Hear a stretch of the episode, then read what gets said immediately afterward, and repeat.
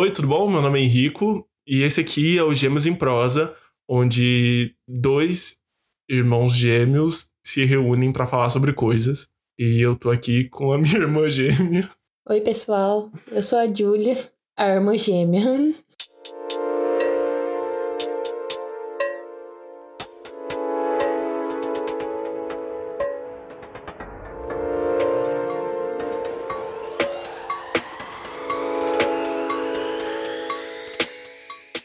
E a gente tem essa ideia para esse podcast há muito tempo. Um, a gente tá tentando gravar isso desde o início do ano passado. A gente até gravou um episódio completo, só que eu nunca consegui terminar de editar, ficou enorme.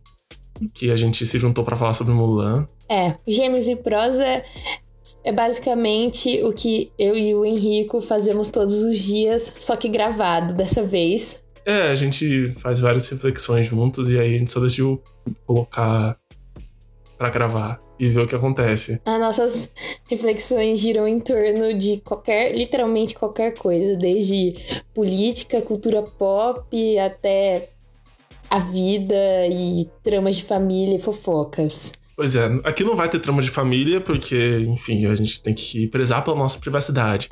Mas a gente fala sobre muitas coisas. E por isso a gente estava tendo um problema muito grande de escolher uma pauta, porque a gente quer falar sobre absolutamente tudo. Então, que melhor ideia do que fazer o primeiro episódio do podcast falando sobre absolutamente tudo. Então, a ideia foi essa. Só que aí, a proposta do recorte, aproveitar que a gente está no início de 2022, a gente falar aqui sobre as nossas coisas favoritas em 2021. O que nos atravessou em 2021. Tudo que nos marcou, tudo que a gente gostou de ver, assistir, qualquer coisa. E não necessariamente também coisas que lançaram em 2021, né? Porque esse momento, né, várias pessoas fazem retrospectivas de coisas que lançaram em 2021, de filmes, de séries. Mas não, porque a nossa experiência não se resume a coisas que lançam em um ano só, coisas que acontecem em um ano só, que são produzidas em um ano só, porque a gente tá. O consumo con... não precisa ser imediato. É, a gente... Não é porque lançou que você tem que ver. A gente tá em contato com tudo o tempo inteiro e não necessariamente as coisas lançaram ontem. Então, um a gente, a gente achou que era mais apropriado a gente simplesmente falar sobre coisas que a gente assistiu esse ano, que a gente descobriu esse ano, sejam ou não lançados nesse ano, que não importa muito. Sim, essa é a proposta do podcast de hoje. É, cada um vai trazer sete pontos de coisas. Um, e eu queria dez, só que a Julia falou que ia ser muito longo. Uh, a gente pensou em cinco também, mas aí não ia dar para colocar muita coisa. Então, eu acho que 7 é justo. 7 é o equilíbrio perfeito. See this in 3D.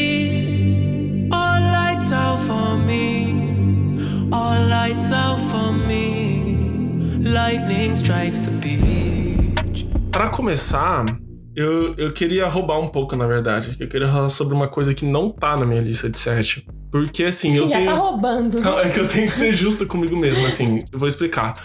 Porque esse ano, ah, de longe, a pessoa que eu mais ouvi de música foi o Kanye West, que lançou esse ano o álbum Donda. E que foi o álbum que eu mais ouvi, foi o que. Foi um álbum que alugou um triplex na minha cabeça, porque eu tive que escrever sobre ele.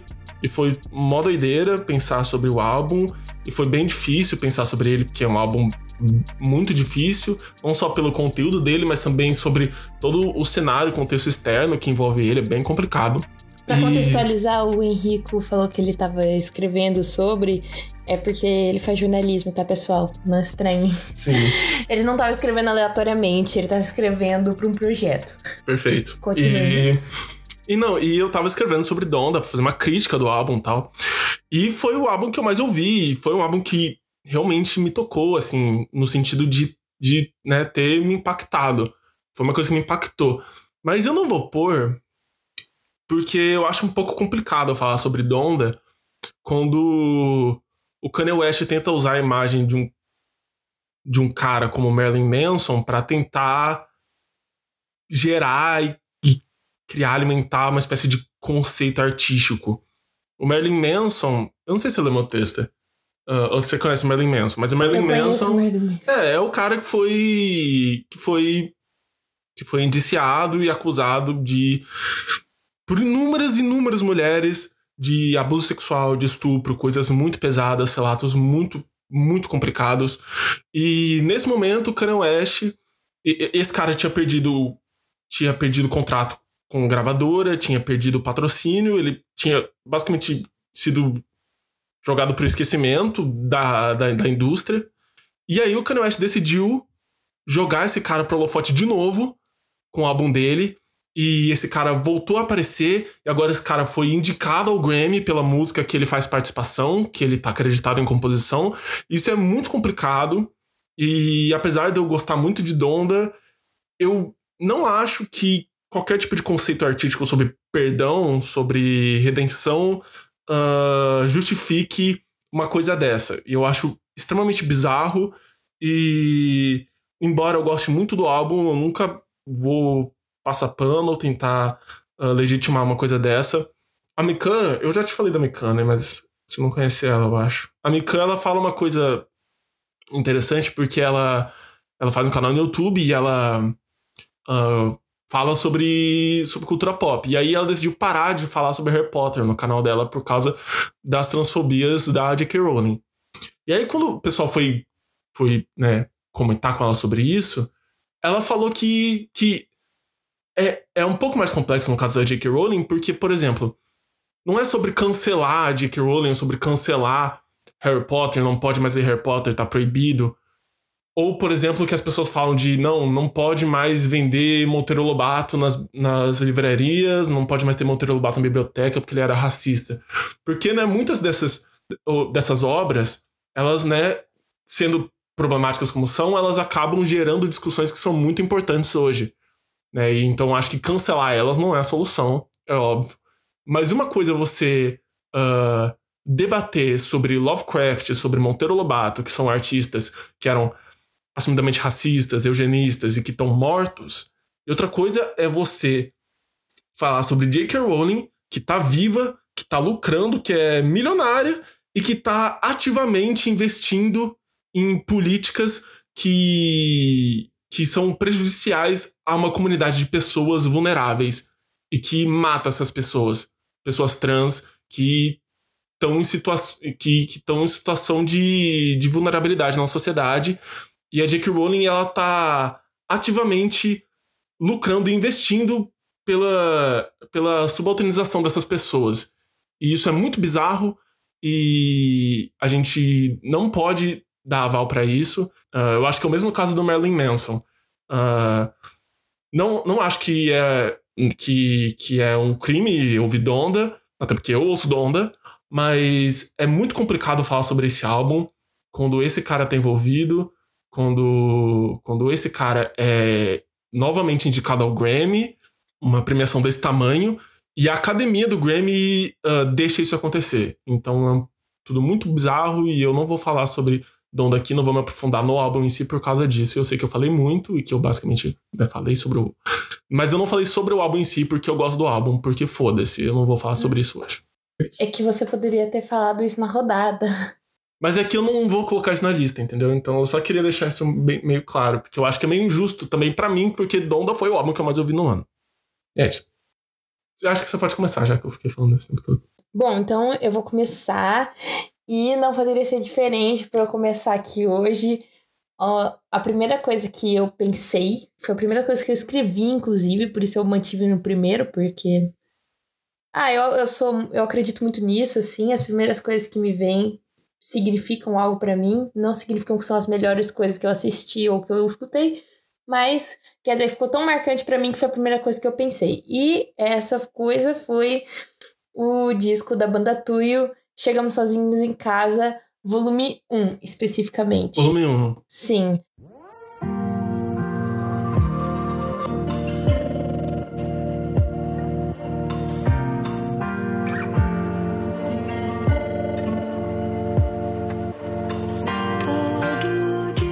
Porque tem o volume, para quem não sabe, tem o volume 1 e o volume 2.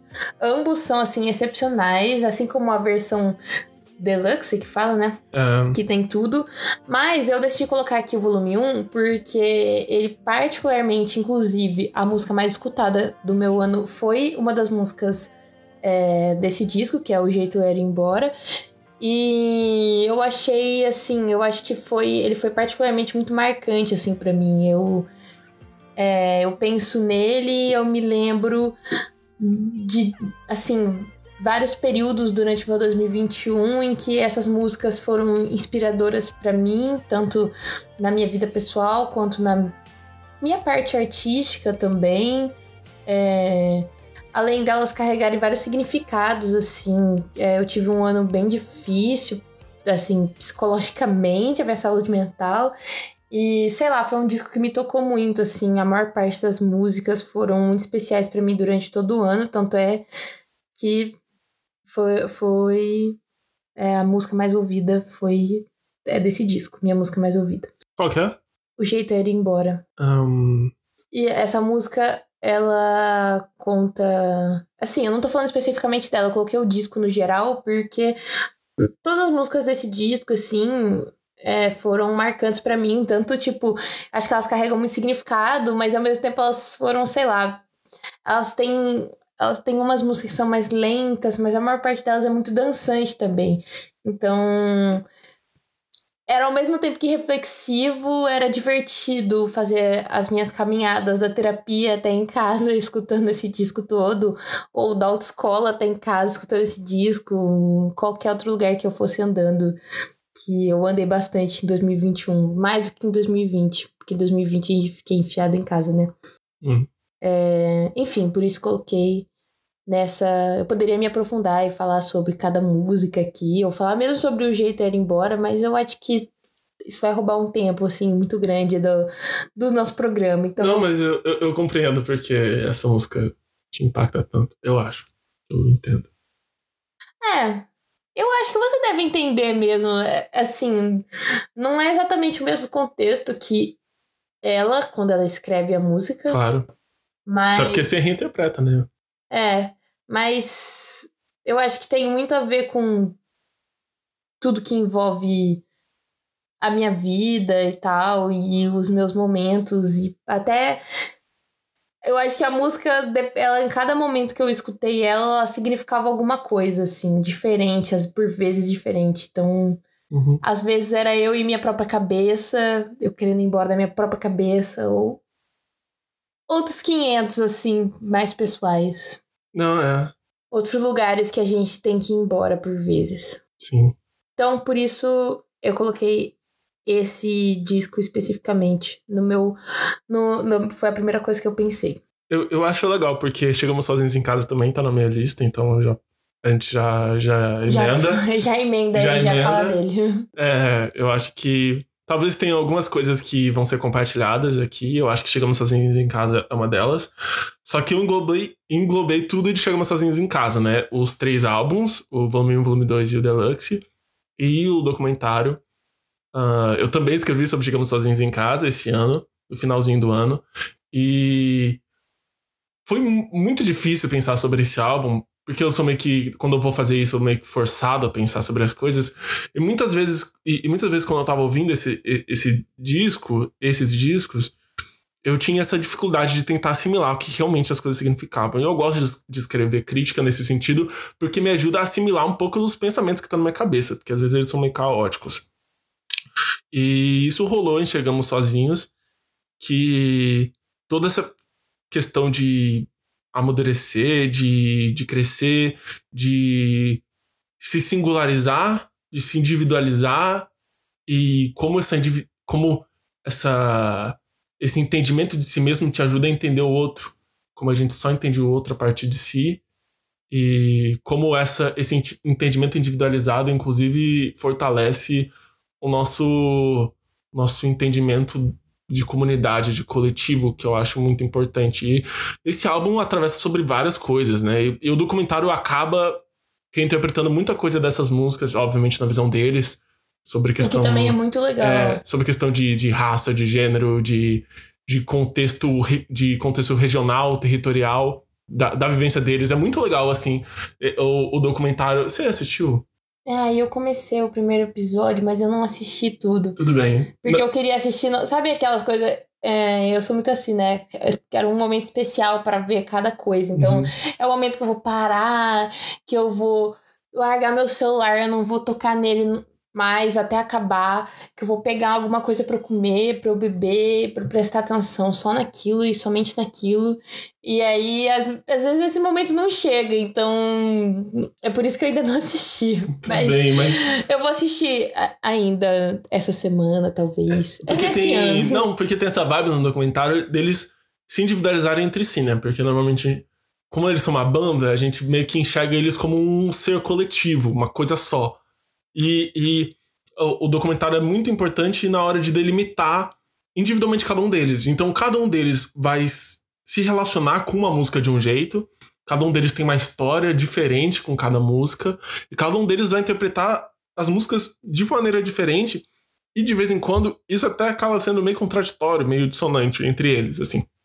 Eu acho que é muito interessante essa, essa vontade deles de, de delimitar, eh, de, de, de, tipo, desenhar esses limites entre si. E que isso é até importante pra gente que tá acompanhando eles, e eles são figuras públicas e tudo É um mais. ensinamento, né? né?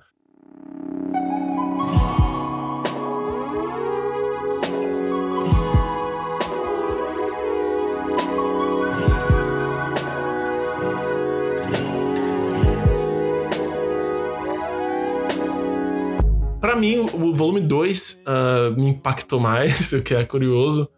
Mas, mas eu coloquei tudo porque. Não só porque esse foi um ano muito foda pra Tuyo e foi muito bonito ver tudo que eles conquistaram. ah, como, como um cara que admira o trabalho deles e que acompanha o trabalho deles há um tempo. Nossa, sim. É muito bonito mesmo ver tudo que eles estão fazendo. Eles foram pro Game Latino, eles. Que era esse projeto que é, que é o Chegamos Sozinhos em Casa, que antes era só um álbum e. E conforme o tempo foi passando, a gente foi descobrindo como esse era um projeto muito maior, que tinha muito mais a dizer, e que, porra, é um projeto transmídia, tipo, uma coisa gigantesca. E, cara, eu acho que ninguém tem como. como. como secar o- as possibilidades de interpretação e de leitura desse álbum, porque ele é tão rico que, porra, toda vez que eu ouço ele, eu aprendo uma coisa nova. E, e é meio foda, né? Porque eu fui escrever sobre o álbum e mesmo quando, quando eu mandei o texto, o texto foi publicado, tipo assim, mesmo depois disso, eu aprendi coisas novas e, tipo, tinha coisas que eu poderia ter, ter até colocado se eu tivesse escrevido o texto em outro momento, e se eu tivesse se eu tivesse escrito o texto antes, eu até provavelmente eu teria entendido de outro jeito, sabe? E toda essa coisa de tempo também que acaba atravessando um pouquinho, chegamos sozinhos em casa, ah, também tipo me, me pega um pouco, sabe? Como esse álbum eu fui reinterpretando esse álbum conforme o ano foi passando. Porque foi um projeto que me acompanhou o ano inteiro, né? Porque o primeiro álbum lançou em maio e o último episódio lançou em novembro o último episódio da série. Então, foi um álbum, foi um projeto que me acompanhou o ano inteiro e conforme o ano foi passando, eu fui reinterpretando isso. Então, essa noção de tempo também ah, me impacta muito nesse álbum, é muito foda.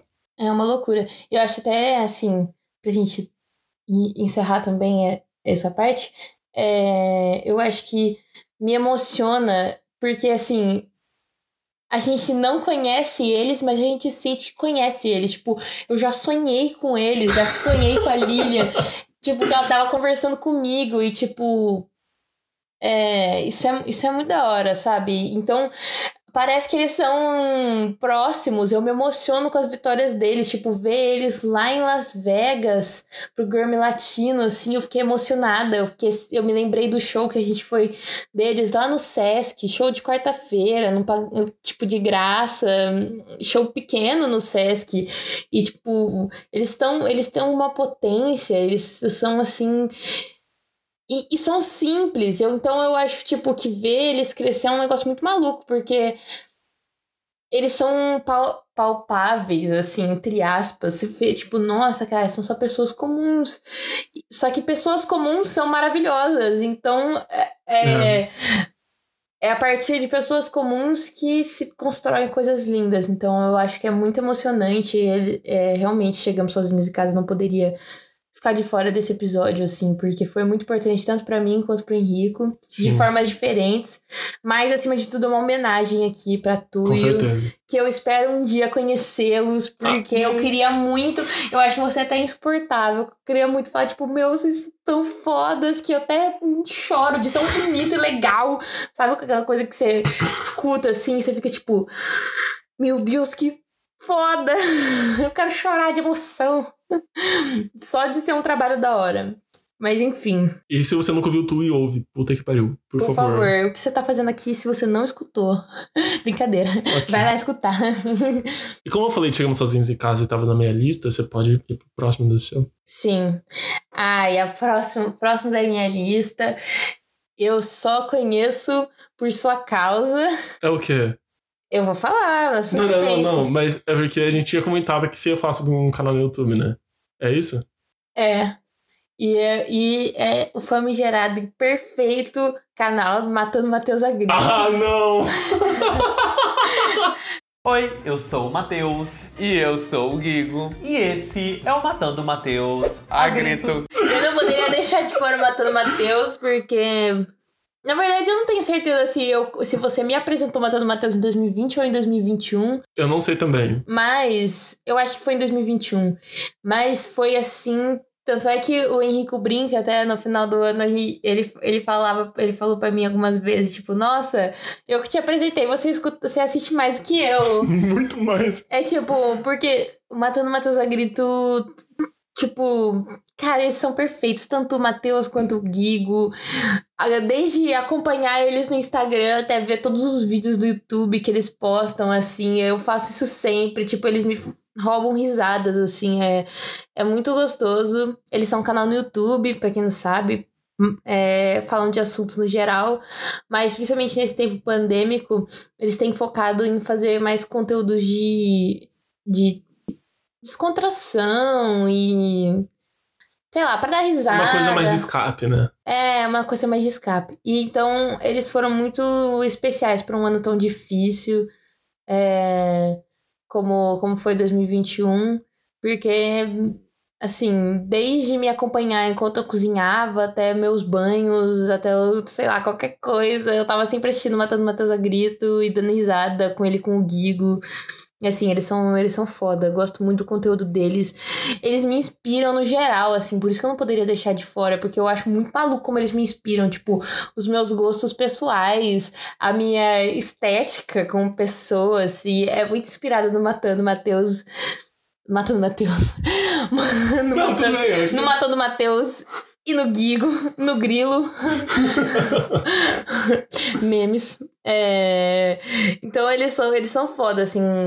Tipo, para mim eles são muito importantes. Se tornaram muito importantes em 2021 e vão continuar sendo importantes para mim em 2022. Acredito eu. Não, é engraçado porque eu conheci eles em final de 2019, início de 2020.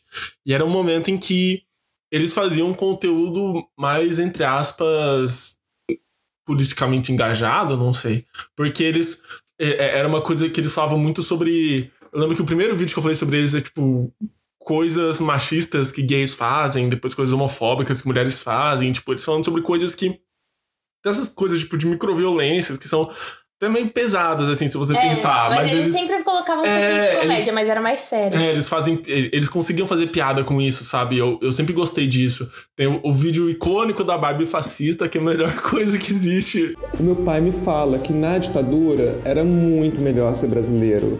Quer dizer, não para todo mundo. mas pro pessoal que em casa foi ótimo. Meu avô era milico. Nossa, é o melhor vídeo, vídeo do eu YouTube. Vejo esse vídeo em loop. Sempre. Tipo assim, é muito bom. Eu amo aquele vídeo, é um vídeo de 2018. 2018 foi na época das eleições. É um vídeo. É, tipo. Então, nesse período eles falavam muito sobre. Eles iam muito para essa veia política. Eu gosto como hoje eles falam sobre coisas mais cotidianas. É basicamente um canal pro. Pro, pro jovem adulto cansado, que é tipo pagar boleto, aluguel, trabalho, uh, essas coisas meio, meio difíceis da vida e tentar torná-las leves, assim. E como isso, como essa veia política que tinha antes, ela não sumiu. Porque ela ainda se manifesta nessas coisas, sabe? Eles não. Não é como se eles. Ai, ah, não. Não é como se eles tivessem, tipo.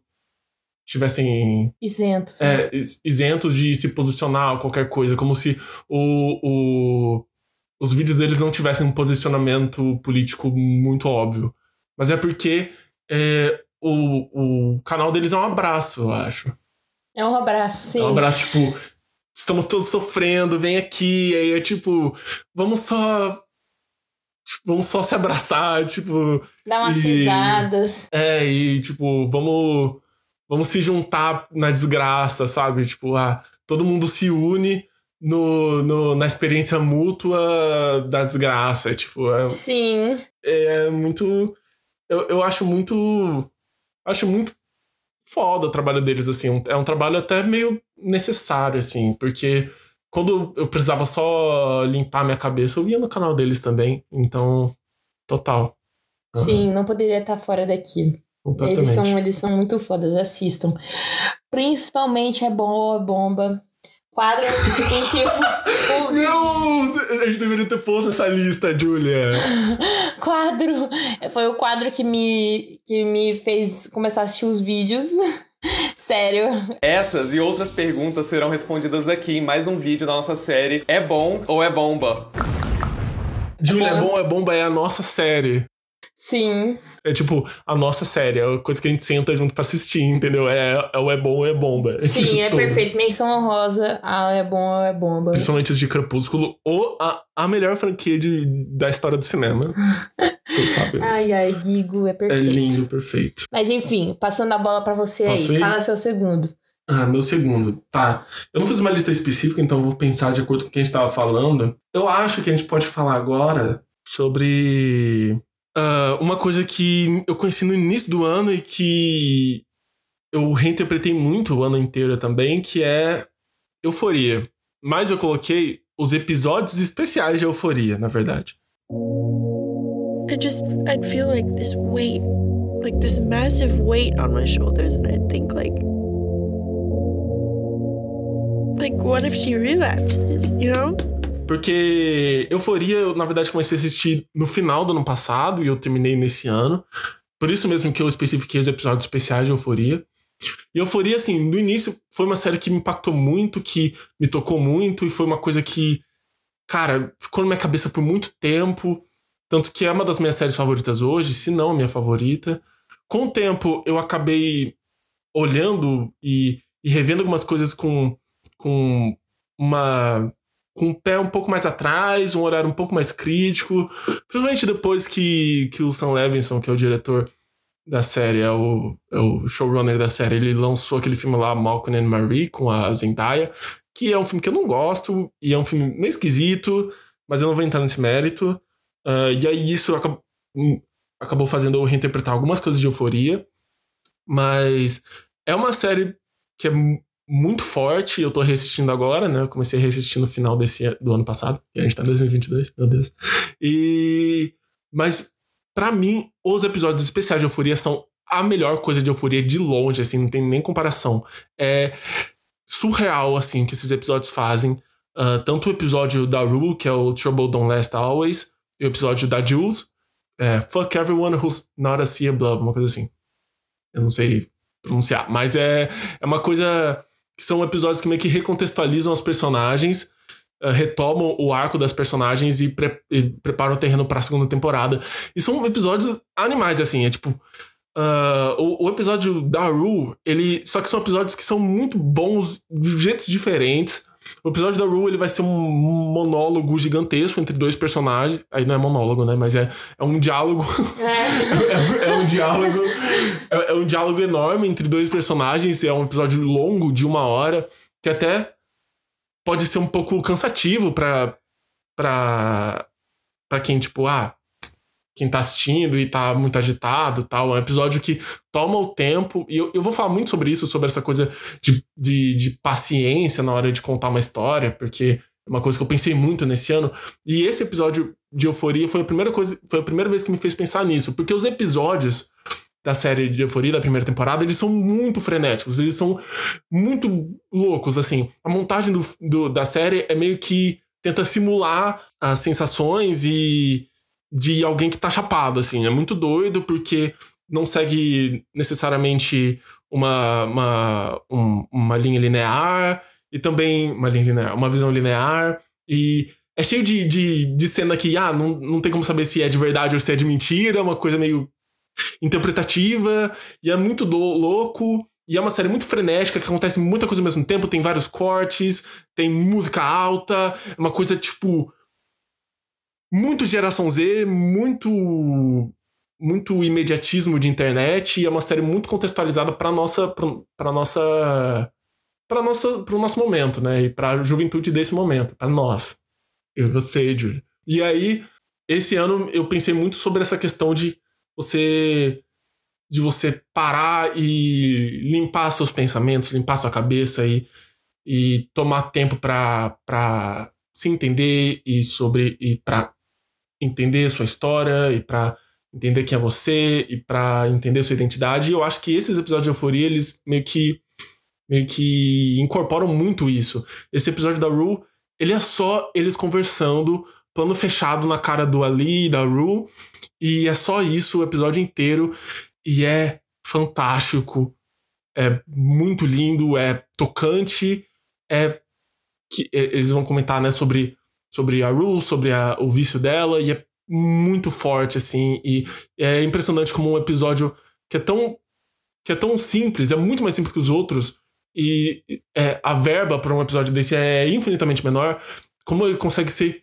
muito mais poderoso, sabe? Por causa dessas coisas. E o episódio da Jules vai ser do mesmo jeito, apesar de ser um episódio que ele é um pouco mais. que ele é um pouco mais inventivo, um pouco mais experimental em questão de montagem, de, de direção, né? Ele não fica só num, num espaço só, ele não fica num espaço só, né? Tem várias montagens da Jules com a Rue, da Jules com o Tyler, que é a coisa da série, né? Que esse que esse esse perfil fake que ela que ela conversou.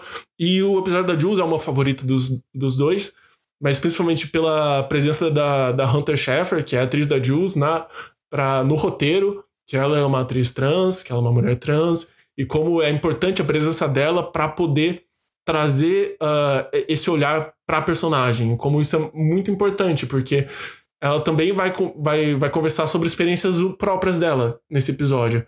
E é um episódio que é ainda que eu acho até mais pesado que o episódio da Rue, né? Porque é um episódio que vai ter cenas mais pesadas, vai ter cenas mais complicadas, né? sei lá, uh, cena de sexo, essas coisas, e são cenas hum, bem bem difíceis de assistir, mas é, eu vejo muito ali uma honestidade, uma sensibilidade que vem dela, da Hunter Schafer, assim, que eu acho que é uma coisa que não teria se só o Sam Levinson tivesse escrito igual ele fez com todos os outros episódios de Euforia. Eu, e eu acho que o dedo dela fez esse episódio ganhar outro lugar, eu acho que é uma das melhores coisas desse ano, assim. Uh, lançou no início do, do, ano, esse episódio da Jules, né? O da Rue lançou no final do ano passado. E é isso, assim. Um ano retrasado. ano retrasado! Nossa, a gente já tá em 2022, sim. Meu Deus.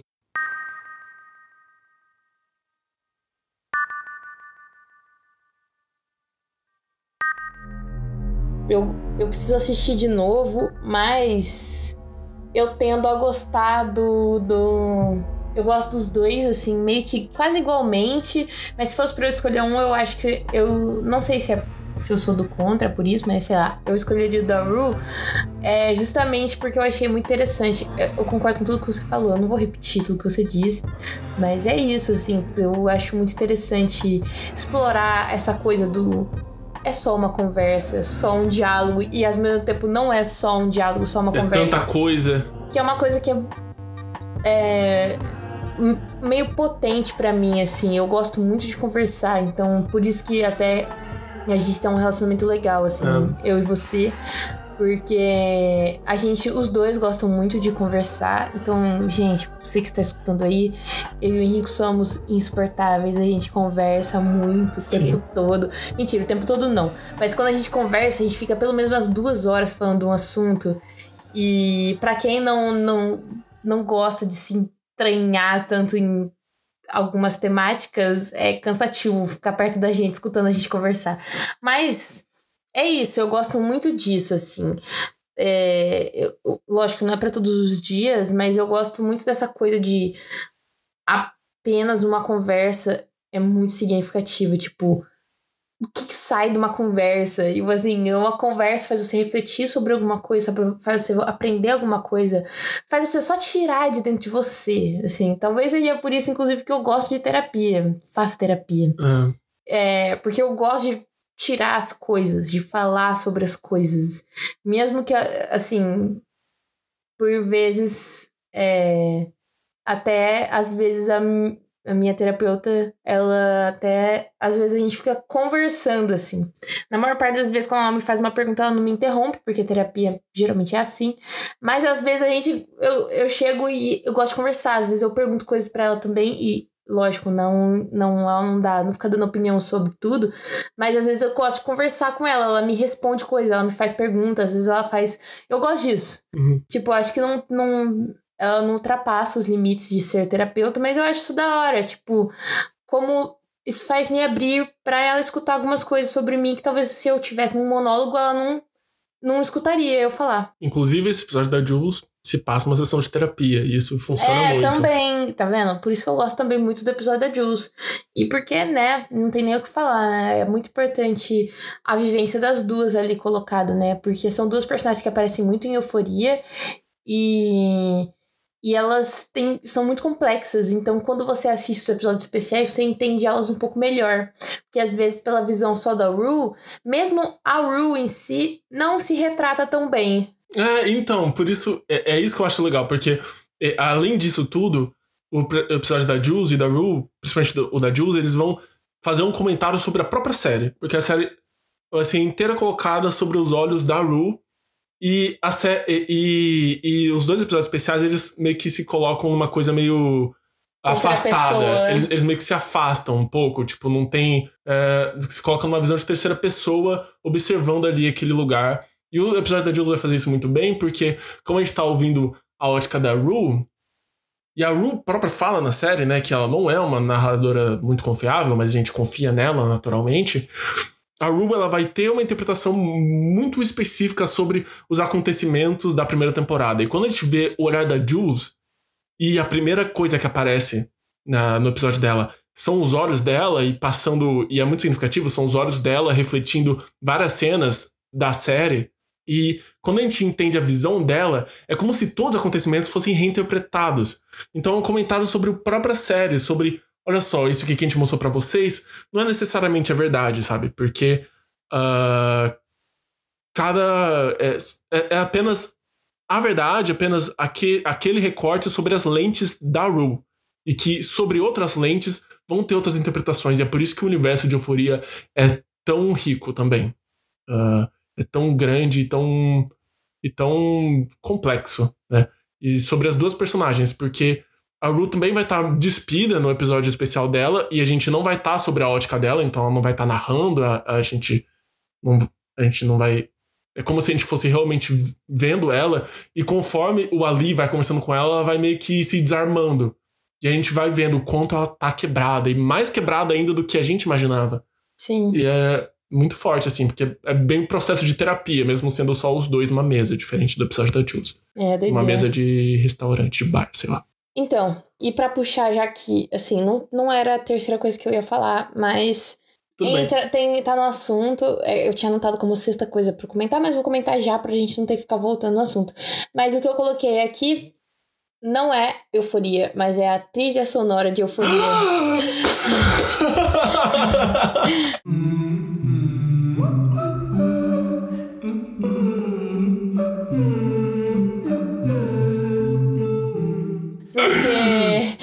É, eu gosto muito da série, né? Não sei se ficou claro. A gente assistiu juntos. Perfeito. É, mas para mim eu coloquei específico, especificamente a trilha sonora de Euforia, porque eu nem sei pronunciar o nome do Labyrinth.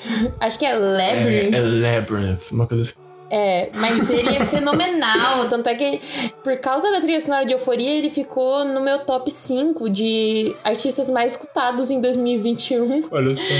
E provavelmente por causa disso, porque eu escutei coisa, poucas coisas dele fora a trilha sonora de Euforia. Inclusive, um erro, talvez em 2022 espero escutar mais coisas sobre, mais, é, mais obras dele.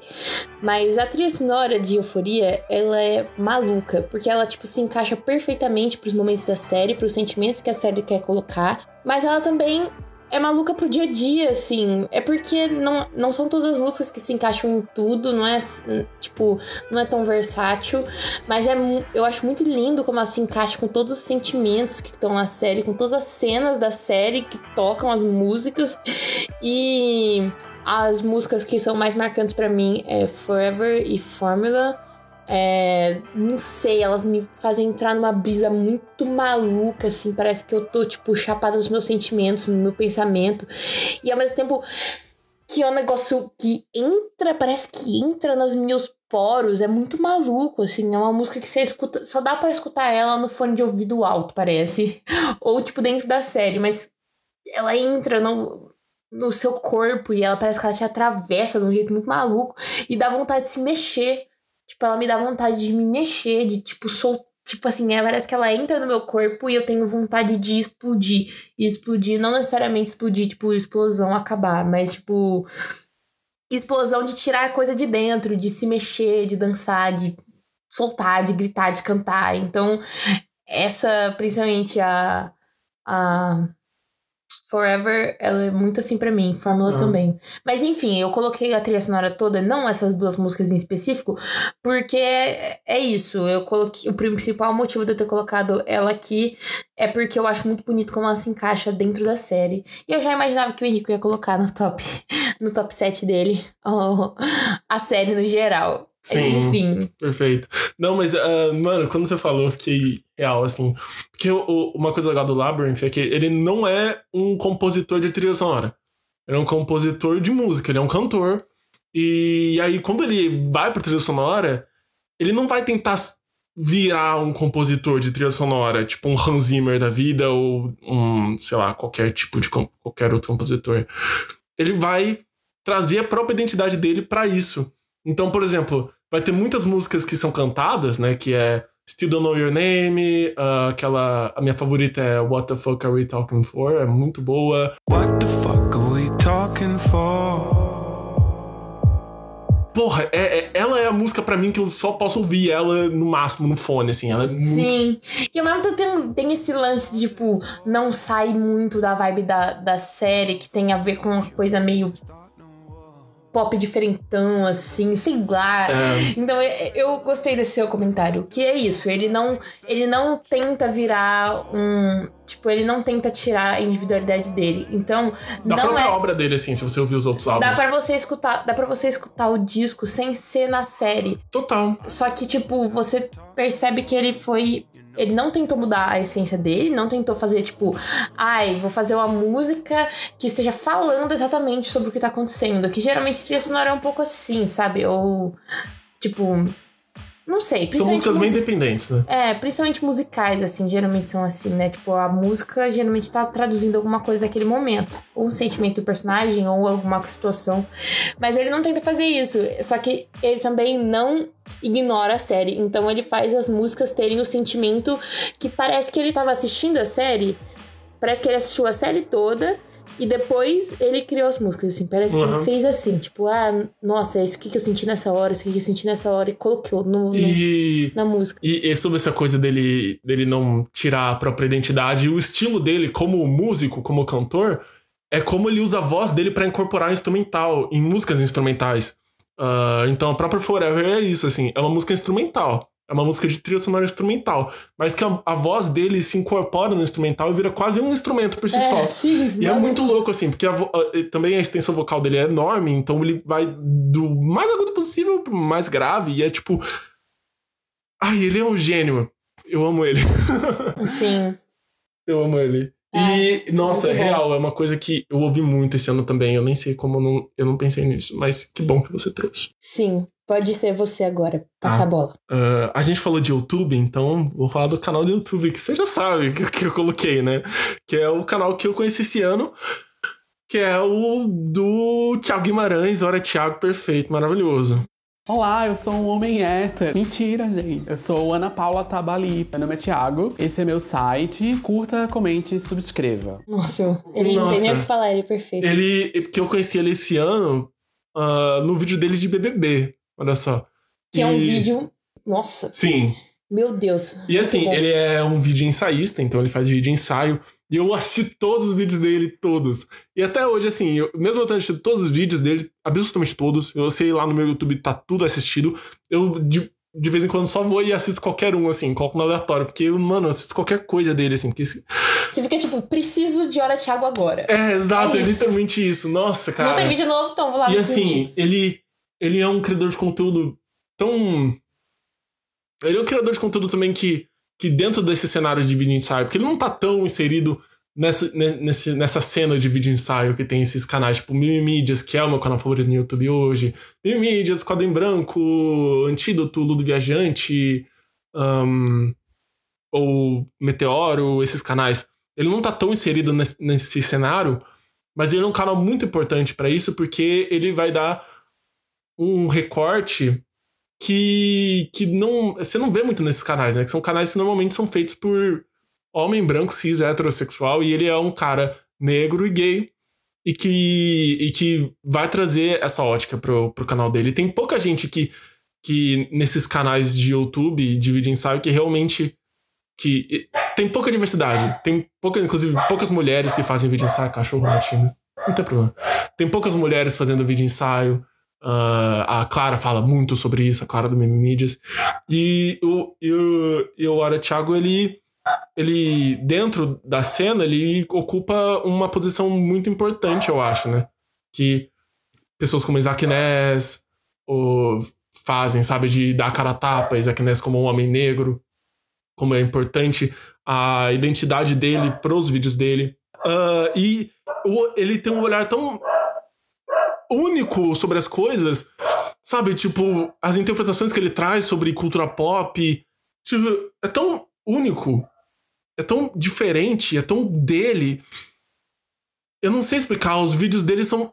É, é diferente de tudo que existe no YouTube e na Sim, internet Ele tem a própria estética, é muito maluco. é muito diferente, assim. E muitos canais que, que, que eu acompanho de vídeo ensaio, assim, é, ele é muito único.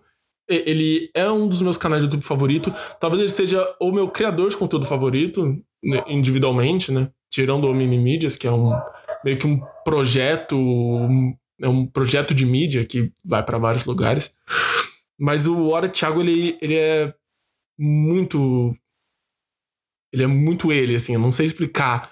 E, e ele respondeu uma pergunta minha num, num vídeo de, de resposta, de pergunta e resposta, então eu tô feliz. Sim, e Sabe, de uma amiga nossa também. Meus 2021 está realizado. Já... Nossa vontade de abraçar ele, né? Vontade de conhecer ele lá na casa Nossa, dele. cara, ele é muito legal. Ele é muito legal mesmo. Você quer falar alguma coisa sobre isso? Ah, cara, inclusive. É um spoiler, né? Mas eu fiz uma menção honrosa à hora, Thiago, porque é isso. Tem dias que só escutar a voz do Hora Thiago e ver a estética dos vídeos dele me supre. Só ele me supre. Sim. Nada mais me supre. Eu tento assistir qualquer outra coisa e não vai, porque ele tem uma. A estética do vídeo dele, o formato dos vídeos deles. Passa assim, tipo, mesmo os vídeos de 30 minutos, parece que passou 5. A hora que acaba, eu fico, caralho, porque acabou. Total, total. Você podia falar por mais uma hora e eu ia continuar escutando. Tanto é que o podcast lá, o Segunda Mão, é uma beleza pra mim, porque eu fico escutando ele por por pelo menos 40 minutos. Eu amo, o Thiago, eu amo a voz dele, eu amo as piadas dele, eu amo a- tudo. Ele, é- ele é muito bom. Sim. Uns anos atrás eu trabalhei com um menino, um menino gay e tal, bem afeminado, né? Como todo mundo tem que ser. Coisas do Ara Thiago em geral. Então, o canal dele, ah, o podcast Segunda Mão dele. É, você colocou ele como pessoa praticamente, é, né? participa- participações dele em outros podcasts, assim, ele é. Os vídeos dele, ele, ele tem uns vídeos ah, pra outro canal lá que eu esqueci o nome também, que eu assisti todos também. Ah, que eu esqueci o nome, que é ele numa tela verde. Não, eu não lembro. Eu não lembro o nome do Eu canal. não vi. Mas é. Ai, cara, é só muito bom, assim, muito. Ai, eu não, eu não tenho mais nada pra falar. É só isso, sabe? É isso. Ele me deixa sem palavras. Eu não sei explicar muito bem. Você, você precisa assistir o canal dele pra entender o que eu tô falando. Assista a Hora Thiago e depois. E, e aí você me entende, porque eu não consigo colocar isso em palavras, assim. Ele é só. É, a gente queria que desse pra vocês falarem, assista a hora, Thiago, e fale com a gente, mas. Pode falar com a gente depois, sim. É, se você quiser, você pode falar. Se você der um jeito de falar, você pode falar. Sim. Só não vai dar pra gente ter essa conversa do jeito que a gente tá fazendo aqui. Não dá pra você entrar no episódio. É, é uma gravação. pena também, Uma né? Quem pena. sabe na tecnologia do futuro. É, né? quem sabe na próxima. Não, olha só. Enfim, o meu próximo, o meu próximo é. Inclusive, tava assistindo hoje. Insecure da Perfeito. HBO. Issa? Is that me? Oh shit, throwback me. This new look is working for us. Do you like this? And we got our braces off. Let me see them teeth. Let me see them teeth. Let me see them teeth. Show me how you eat. A série que é, foi, foi feita e acho que é produzida, não sei se dirigida, mas eu sei que é produzida pela Issa Rae, que incorpora inclusive a personagem principal, que é a Issa Dee, tem o mesmo nome. E essa série, assim, é muito boa, porque ela é, tipo, uma comédia sincerona, meio dia a dia, assim, mas ela tem... A trilha sonora dela é muito muito da hora, assim, muito animada. E é tipo, as- os personagens, ao mesmo tempo que eles são simples, tipo, gente como a gente, eles são complexos. A pró- A própria personagem principal, a Issa, que é, tipo, a personagem que eu mais gosto, ela é muito, tipo, com o passar das temporadas, assim. Inclusive, a série terminou agora no final de dezembro, saiu o último episódio da quinta temporada, que foi a última.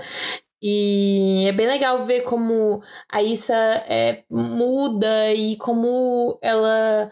Tipo, a maior parte das coisas é meio focada nela, mas é focado nos personagens coadjuvantes também.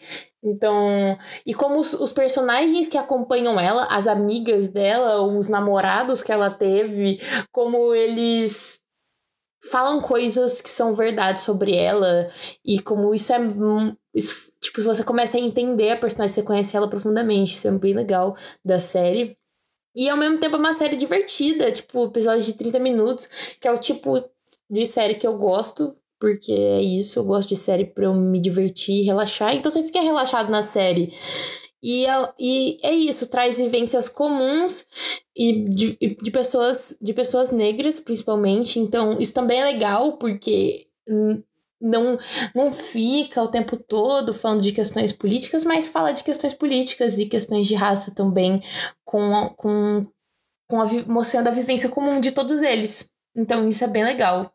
Porque é isso, tipo, dia a dia, o que, tipo, aos perrengues que eles vivem, as coisas legais que eles vivem também, porque tem pessoas, pessoas muito diferentes lá dentro da série, tipo, pessoas com inclusive as amigas dela, da Issa, as melhores amigas dela, que é um grupo de quatro meninas, mulheres, meninas não, né? Mulheres, são adultas.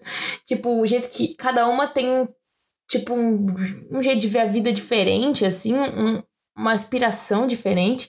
E mesmo que eles não foquem, eles focam geralmente mais nela e na Molly, que é a melhor amiga dela, é, que é a amiga mais próxima, você consegue ainda enxergar as nuances das outras. Então, essa série que eu descobri é, em 2021 e assisti, tô terminando agora, porque eu me atrasei, eu queria assistir os episódios simultaneamente quando lançavam, mas não deu certo. Então, tô terminando agora, essa série não podia ficar de fora desse pódio. É muito boa. Gosto Perfeito. muito. Não, eu não assisti Insecure. Eu acho que agora vai começar parte da lista aqui de coisas que a gente não assistiu juntos ou que a gente não. Não, não é uma coisa que seja. que tenha, tipo, nos pegado mutuamente. Insecure foi uma dessas coisas. Eu não assisti ainda. Vou assistir em algum momento, mas eu não assisti ainda. Eu tenho que assistir o My Block ainda, que você sugeriu pra mim. Também. Ah, Também é e- muito boa, mas eu não coloquei ela aqui porque ela, eu vi ela em 2020. Ah, não sabia. É. Bom, e, e eu conheci Insecure, na verdade, primeiro pela trilha sonora dela, porque eu acompanhava playlists tipo de R&B no Spotify, e aí aparecia lá músicas da trilha sonora de Insecure, que tem muito disso, tal, de, de música negra e tudo mais. E hoje, pra falar que eu não assisto Insecure, pra falar que eu não sei nada de Insecure, hoje, por influência da Julia, inclusive, eu ouço periodicamente e com até certa frequência a playlist de Insecure do Spotify, porque o Spotify tem uma playlist com todas as músicas que tocam na série, No geral, nos assim. episódios, assim, todas. É, é, é perfeito essa playlist, porque todas as músicas que tocam na série são boas. Absolutamente Todas todas. elas são legais, todas elas são boas. Mesmo as músicas Aí, tristes. aí quando eu não sei muito o que ouvir, eu vou pra lá, entendeu? Eu vou lá e ouço, basicamente isso. Então, eu tenho certeza que eu vou gostar da série também. E Sim. é uma série que, que me interessa há muito tempo. É uma comédia que até tá sempre no M. Nunca ganhou nada, mas tá sempre no M. Uh, e é sempre injustiçada, mas tá sempre indicada. E... Nossa, é porque é uma comédia muito inteligente e, sei lá, dá pra você. Não é inteligente cult, sabe? É, não sei se você vai compreender, mas é tipo. Eu não gosto muito de quando colocam comédia. Ai, comédia para ser boa, essa série de comédia, ela tem que ter, tipo, nossa, ser piadas somente inteligentes. Eu acho que, tipo, é uma série que ela é inteligente porque, porque ela é, entendeu? Não é assim, nossa, cult, ela só ela é divertida e as piadas só fazem sentido naquele momento, são bem encaixadas, sabe? São bem feitas. É, isso é muito boa com, com, com comédia, né? Uhum. E ela dirige, escreve também? Eu acho que a série é dela, tipo, o roteiro também. Uhum. Mas a direção não tenho certeza se é dela ou se ela só produziu. É, normalmente série tem direção de várias pessoas. A, a não é ser séries é pontuais, tipo pessoa. Round 6, é, todos os episódios são dirigidos e escritos pelo showrunner e Euforia também, é tudo dirigido e escrito só pelo Sam Levinson.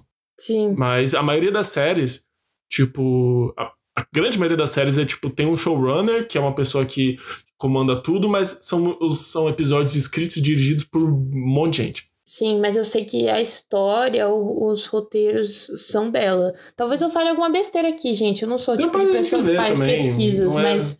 Tanto é que ela dá muita entrevista, né? Deu muita entrevista agora no final da, da última temporada, porque a série é dela, assim, tipo, ah, de quem é a série? É dela. Tipo. Hum a história dela, os personagens são dela, tanto é que a personagem principal é ela, né? É ela, entre aspas, é o nome dela. É o nome dela? É, o nome dela é Issa Rae, o nome da personagem dela na série é Issa Dee. Ah, que legal. Sim. Então, a história dela e tal, é bem legal. Inclusive, eu escutar ela falar sobre nas entrevistas. Mas eu não sei muita coisa a fundo. Talvez eu venha a saber e aí, sei lá, a gente pode conversar mais sobre. Legal. Quando você.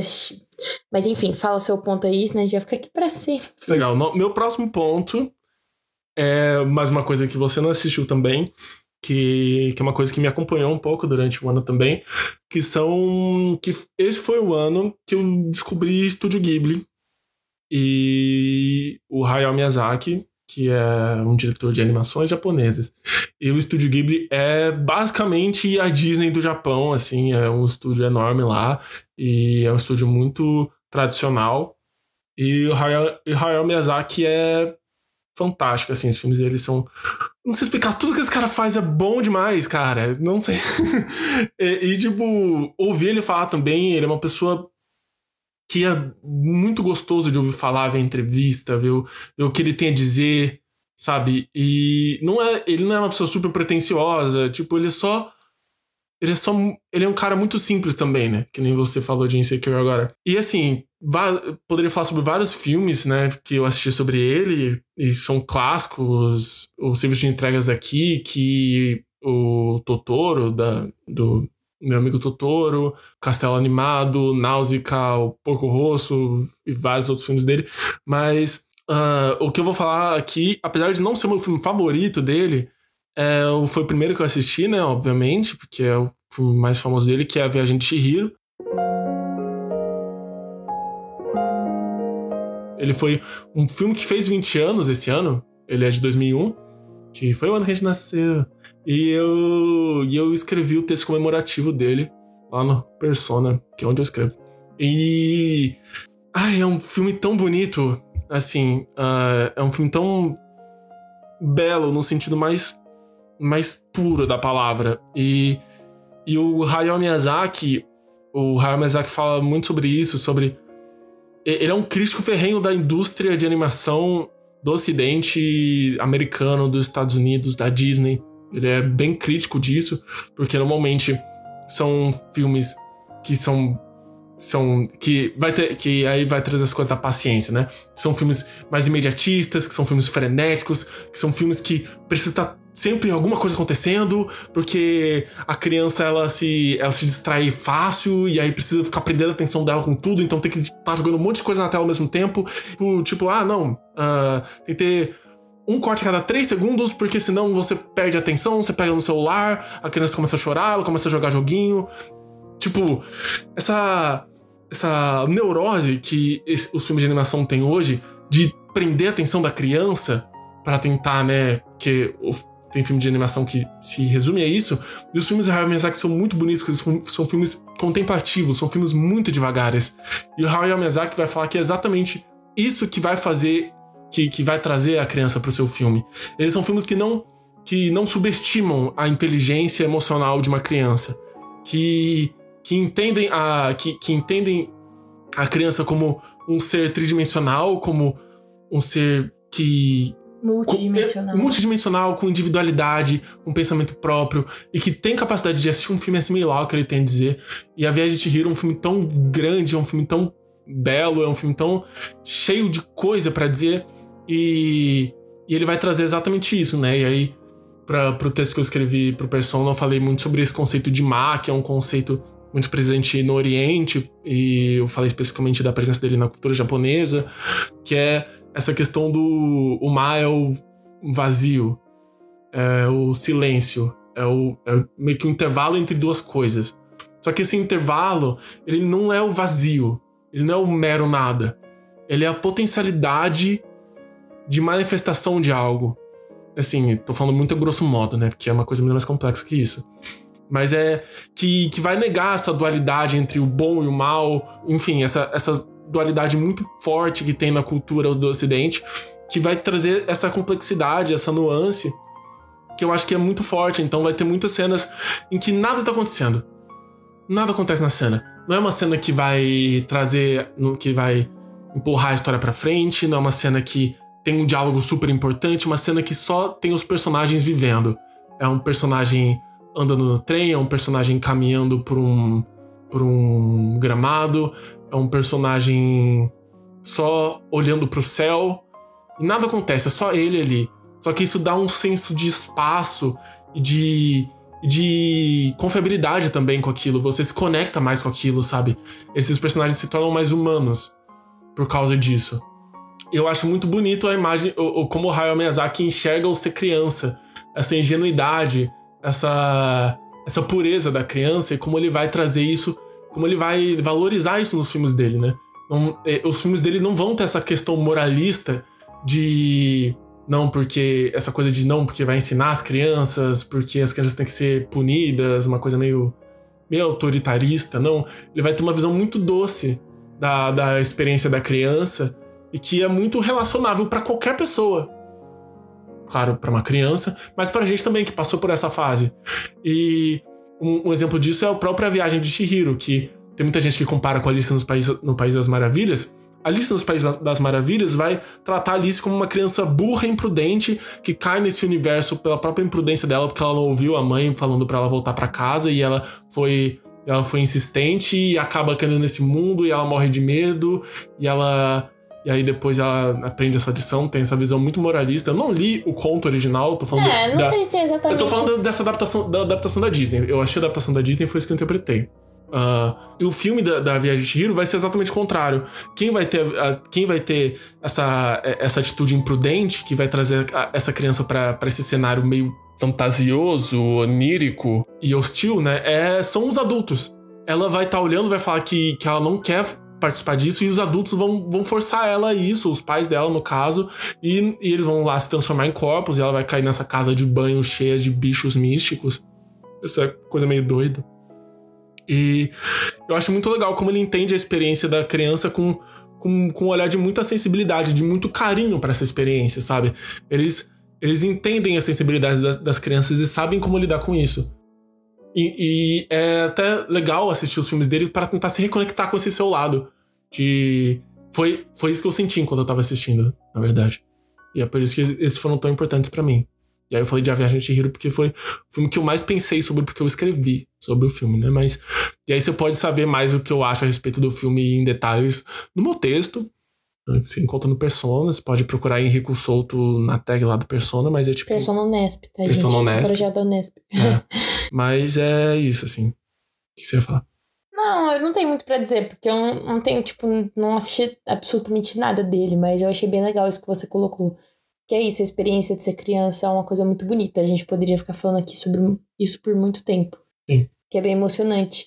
E é legal ver pessoas tratando crianças como inteligentes. Porque a gente vê muita gente falando, ah, mas sou uma criança. Tipo, realmente, crianças não entendem tantas coisas, mas elas entendem do jeito que elas precisam entender, que elas Uhum. e isso é legal, porque ninguém entende todas as coisas. Eu acho que isso que é o mais da hora. Porque, tipo assim, a criança. Ah, tá bom, a criança não entende todas as coisas, mas ela entende o que ela tem que entender naquele momento. Uhum. Assim como você não entende todas as coisas agora, mesmo se você tiver 50 anos. Porque você entende o que você tem que entender nesse momento. Quando você tiver 80 anos, você vai entender o que você tinha que entender, o que você tem que entender nesse momento, no momento que você estiver vivendo. Mas enfim, bem da hora, gostei Ah. muito, fiquei interessada. E, Eu tenho um pouco. Eu, e assim, eu tenho um pouco de. Eu acho que a minha maior, par- minha maior dificuldade com esse tipo de animação é as cores serem um pouco mais pastéis. Parece meio bobo, mas. Eu é acho uma que questão estética. é, eu acho que é a minha maior dificuldade com esse tipo de animação. Que inclusive eu vou voltar a falar disso quando eu falar do, do meu próximo ponto. É que, ah, sobre essa questão de paciência tal, de contar uma história que eu ia falar, que me lembrou muito de Eternos também. Ah, Sim! Porque Eternos vai seguir uma estrutura narrativa ainda de quatro atos. Eu não lembro o nome, que, é, que a Chloe Zhao, ela né, é asiática-americana. Alô, alô, desculpa interromper o fluxo da conversa, só uma nota rápida do editor. Eu sou o editor. E eu pesquisei aqui, corrigindo o dado que eu dei, a Chloe Zhao, na verdade, é chinesa. Perdão pela desinformação, podemos seguir. E, e aí a- as histórias dela vão ter vão ser atravessadas muito por essa ótica ah, da ancestralidade dela e de, de uma construção narrativa que é mais puxada para a experiência do Oriente. E as histórias dela vão ser exatamente isso. Vão ser histórias que vão ser mais pacientes, que vão ser histórias que não necessariamente que, que não são super frenéticas, que não é um monte de coisa acontecendo ao mesmo tempo, mas que são histórias que são muito acolhedoras. E eu me lembrei muito disso nos filmes do Hayao Miyazaki, porque são filmes bem calmos e, e é, vai totalmente na contramão de qualquer coisa que é feito com filme infantil hoje, mas é muito bom. Muito bom. É que a gente tava comentando de Eternos, porque é o único filme da Marvel que a gente gostou, basicamente. Ah, que- quer dizer, eu gostei de Homem-Aranha também, mas é porque Eternos foi o filme que mais, tipo, eu assisti e falei, "Não, isso aqui é um Assistiria esse de aqui é um filme sozinha. bom. Sim, exatamente. É um filme bom esse aqui, sabe? Nossa, que filme Sim. bom, sabe? E não é um, eu, eu assisti o, o, o Nomadland da Chloe Zhao também, que ganhou o Oscar, e é um puta filme. E Eternos tem muito disso. E Eternos tem uma coisa que normalmente não tem na Marvel, porque a maioria dos filmes da Marvel são vários pastiches, são filmes meio higienizados, que não tem muita personalidade. E o filme de Eternos, você assiste o filme de Eternos, se você conhece Chloe Zhao, você olha, isso aqui é da Chloe Zhao. Tipo, é um filme que tem a assinatura dela. Total. É isso. Enfim, tem tudo a ver com, inclusive, esse assunto de herói da Marvel e tal. É, mas o próximo que eu, que eu vou falar agora é She-Ra e as Princesas do Poder, a versão da DreamWorks de 2000 e quando? 2018, lançou em 2018, terminou em 2020. Isso.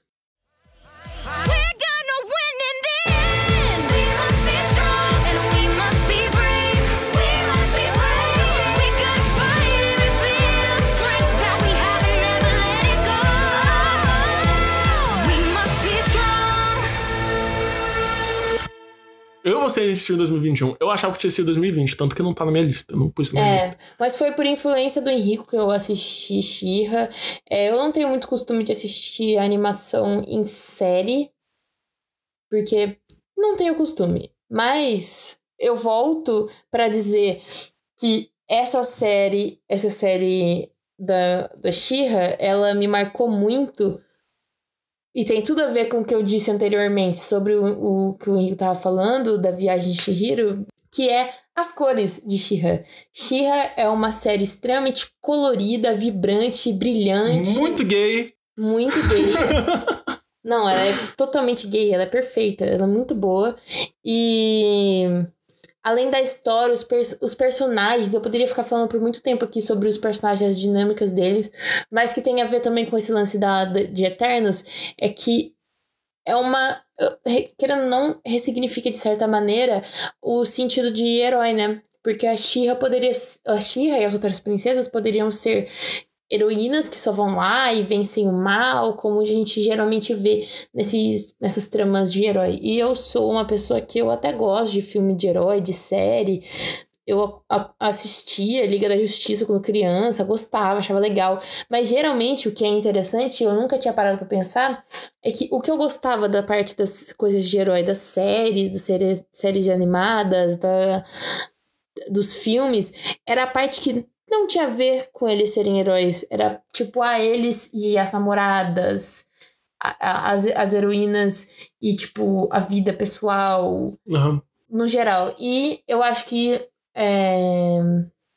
Tanto é, tem a ver com Eternos também. Eternos, para mim, tem mais esse desenvolvimento da relação dos personagens, que eu acho bem massa, assim. Ele claramente, a Zhao queria que esse fosse um dos focos, tipo, a assim, a relação deles e não necessariamente o que, que eles iam vencer ou quem era o vilão. Uhum. E eu acho que Shira faz bastante isso, tipo. Além de, tipo, mas assim, o que eu colocaria como principal razão de eu gostar de Shira é a cor, é o brilho. Eu sou uma pessoa muito visual, é um dos meus problemas é, com, com alguns filmes é, orientais, é que geralmente eles usam tons pastéis, e eu não acho que deveria mudar isso para me, pra me atender. É só que eu sou uma pessoa que qualquer filme mais escuro, mais acinzentado ou menos claro, desde criança sempre me fez. Não, nunca gostei. Eu, eu ou ficava com medo, ou eu não queria ver, me era desinteressante. Eu sou uma pessoa muito de cor, de brilho, de tipo. Não brilho lantejoula, mas brilho brilho, coisas brilhantes, cores vibrantes. Tanto é que é assim que eu me visto, é assim que eu gosto das minhas coisas. Minhas coisas são todas coloridas. É difícil eu ter alguma coisa preta, tipo, ou sei lá. E aí, Shira pra mim foi muito isso, assim, era divertido de assistir, era bonito de assistir, e o desenho é bem feito, a história é muito fechadinha, os heróis são muito complexos, os personagens são complexos, são bem desenvolvidos. E é isso, é uma série que me, deixava, me deixou verdadeiramente feliz em 2021, por isso coloquei ela aqui. Legal.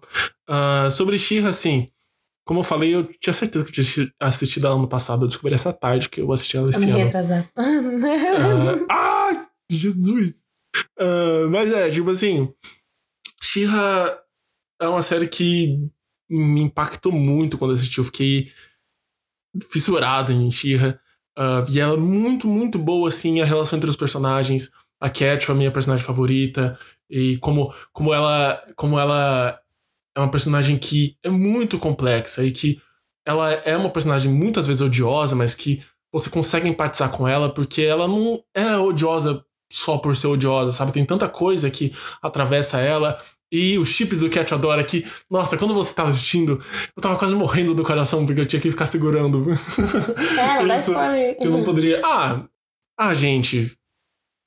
Sinceramente, a série já lançou, já saiu, já tá aí. Eu, eu não vou me dar detalhes então. Mas a questão é que uma coisa boa de She-Ra é porque tem muito, muito desses desenhos que são tipo essa fantasia queer, esse queer futurismo, essa coisa meio.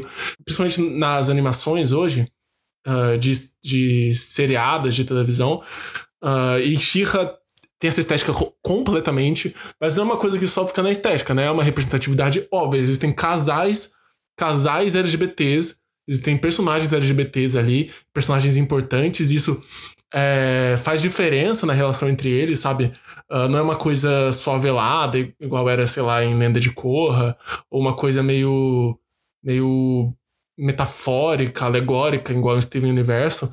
Então são personagens que realmente é, elas são LGBTs, isso faz diferença para elas, e isso, sabe, é uma representatividade tão importante, tão saudável.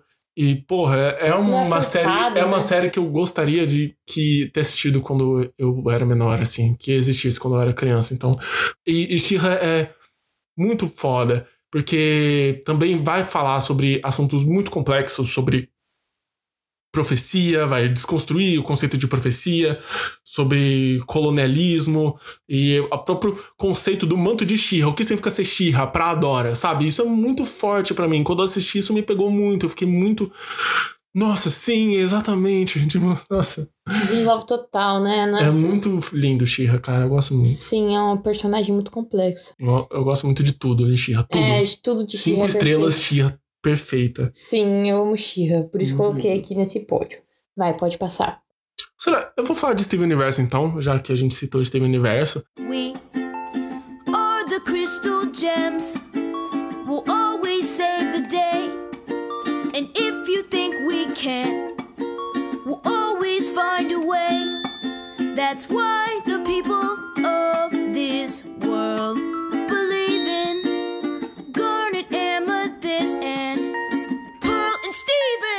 Obviamente já tá na minha lista. Porra, gente, eu achei no final desse ano, assim, eu fiquei fissurado em Steven Universo, eu fiquei louco, maluco, doido. She-Ra e Steven Universo foram as, foram as séries animadas que ficaram comigo esse ano, assim, e foram. E She-Ra, né, eu achava que eu tinha assistido em 2020, mas é que 2020, 2021 foi, uma, foi um ano muito estranho, porque ao mesmo tempo que parece que passou muito rápido, tem coisas em janeiro que parece que, que rolaram há três anos. Mas enfim, minha percepção de tempo esse ano foi bem esquisita. Mas Steven Universo é uma série tão, tão foda, assim. Até pela, por essa questão de representatividade, de como é, ela vai debater identidade, uh, maturidade, até masculinidade, uh, entendimento emocional, uh, empatia todas essas coisas vão ser tratadas com muito carinho pela série. A Rebecca Sugar é um amorzinho. Uh, assistam ela tocando com MC, é perfeito, tem no YouTube. Uh, porque é uma série musical também, tem música na série e tal, e isso é bem característico. E. Nossa, é tão bom assim. A série basicamente são, esses, são essas alienígenas, que são pedras, na verdade, que estão protegendo a Terra. E, e é o Steve. E são todas né, elas não têm gênero, na verdade, né? Mas são todas codificadas como mulheres. E aí tem o Steven, que é o único menino entre as pedras, entre, entre as gems, né? Que na verdade são as Crystal Gems. E na verdade o Steven é meio humano, meio, meio gem, porque a mãe dele é ele, porque a mãe dele é. A... Você sabia disso? Mas, tipo, a mãe dele é, é ele, porque é, é, a mãe dele, se apaix... É, que é uma gem, se apaixonou por um humano e ela quis gerar um, um, um, filho porque ela ficou super vislumbrada, deslumbrada com a humanidade, tipo, nossa, isso é tão lindo. Tipo, vocês crescem, vocês amadurecem, sabe? Porque as gems, elas elas não elas nascem já adultas e elas não morrem, elas são imortais, é uma coisa meio E aí tipo, ela ficou tão tão vislumbrada por esse conceito de vida que ela quis gerar uma vida e aí ela gerou o Steven, só que o Steven é tipo a, a gem dela, então o Steven é ela. Então comenta sobre as coisas de identidade, até um pouco de passado, de como você lida com as coisas do passado, como você pode ser melhor no futuro. E o Steven é tipo a mãe dele, ao mesmo tempo que é ele, e vai comentar as coisas de identidade, quem é o Steven, como o Steven se entende como indivíduo, a individualidade dele. E é uma série que não é só isso, porque é uma série que também tem vários episódios, né? Então são séries que é uma série que também vai mostrar muito do cotidiano deles lá. Eles moram numa ilha com vários personagens e vários perso personagens muito diferentes, os humanos, as gems, que amadurecem, que crescem, que, que se conhecem e você sente como se você fosse amigo deles, porque você tá vivendo. E como, como uma série que mostra muito cotidiano, você tipo, parece que você é amigo deles, que você tá com eles assim. E aí eu assistia todo dia, era como se eles estivessem na minha rotina. Então, quando eu terminei de assistir, como se um pedaço fosse tirado de mim. Porque era como se eles estivessem comigo todo dia e eu vivesse a vida com eles, a vida normal e pacata do mundo. Tipo, é tão, é tão bonito assim, como tudo é muito cotidiano e consegue ser muito grandioso quando precisa, é, mas é muito pacato também. E Steven Universo Futuro também é uma série. Eu não gosto muito do filme, pelos motivos, por vários motivos, mas Steven Universo Futuro, que vai mostrar os eventos depois do fim da série, também é muito forte. Como ela ressignifica muita coisa de Steven Universo e é quase quase uma resposta direta à, à, à série Steven Universo. Tipo, cria uma, cria uma dicotomia ali, porque elas são bem diferentes, mas elas se complementam. E elas quase que entram em conflito. E é eu não posso. Eu não quero entrar muito em, em detalhes, porque a Julia eu quero que ela assista ainda, mas é muito bom. Assista em Steven Universe, é muito bom. É isso. Bom, então vou falar. O próximo item da minha lista é. Luca, da Disney. Ah, quase por isso. Luca, it's simple. Don't listen to stupid Bruno. Why is his name Bruno? I don't care. It doesn't matter. Call him whatever you want. Shut him up. Say, Silencio Bruno. Silencio Bruno. Louder.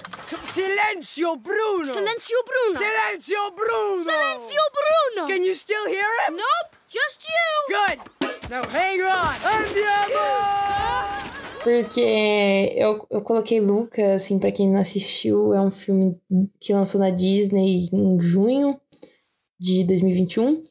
E, enfim, não vou contar a história do filme, mas eu gosto. Eu coloquei ele aqui porque ele é um filme que, tipo, me marcou muito. O relacionamento que eles desenvolvem no filme é muito interessante.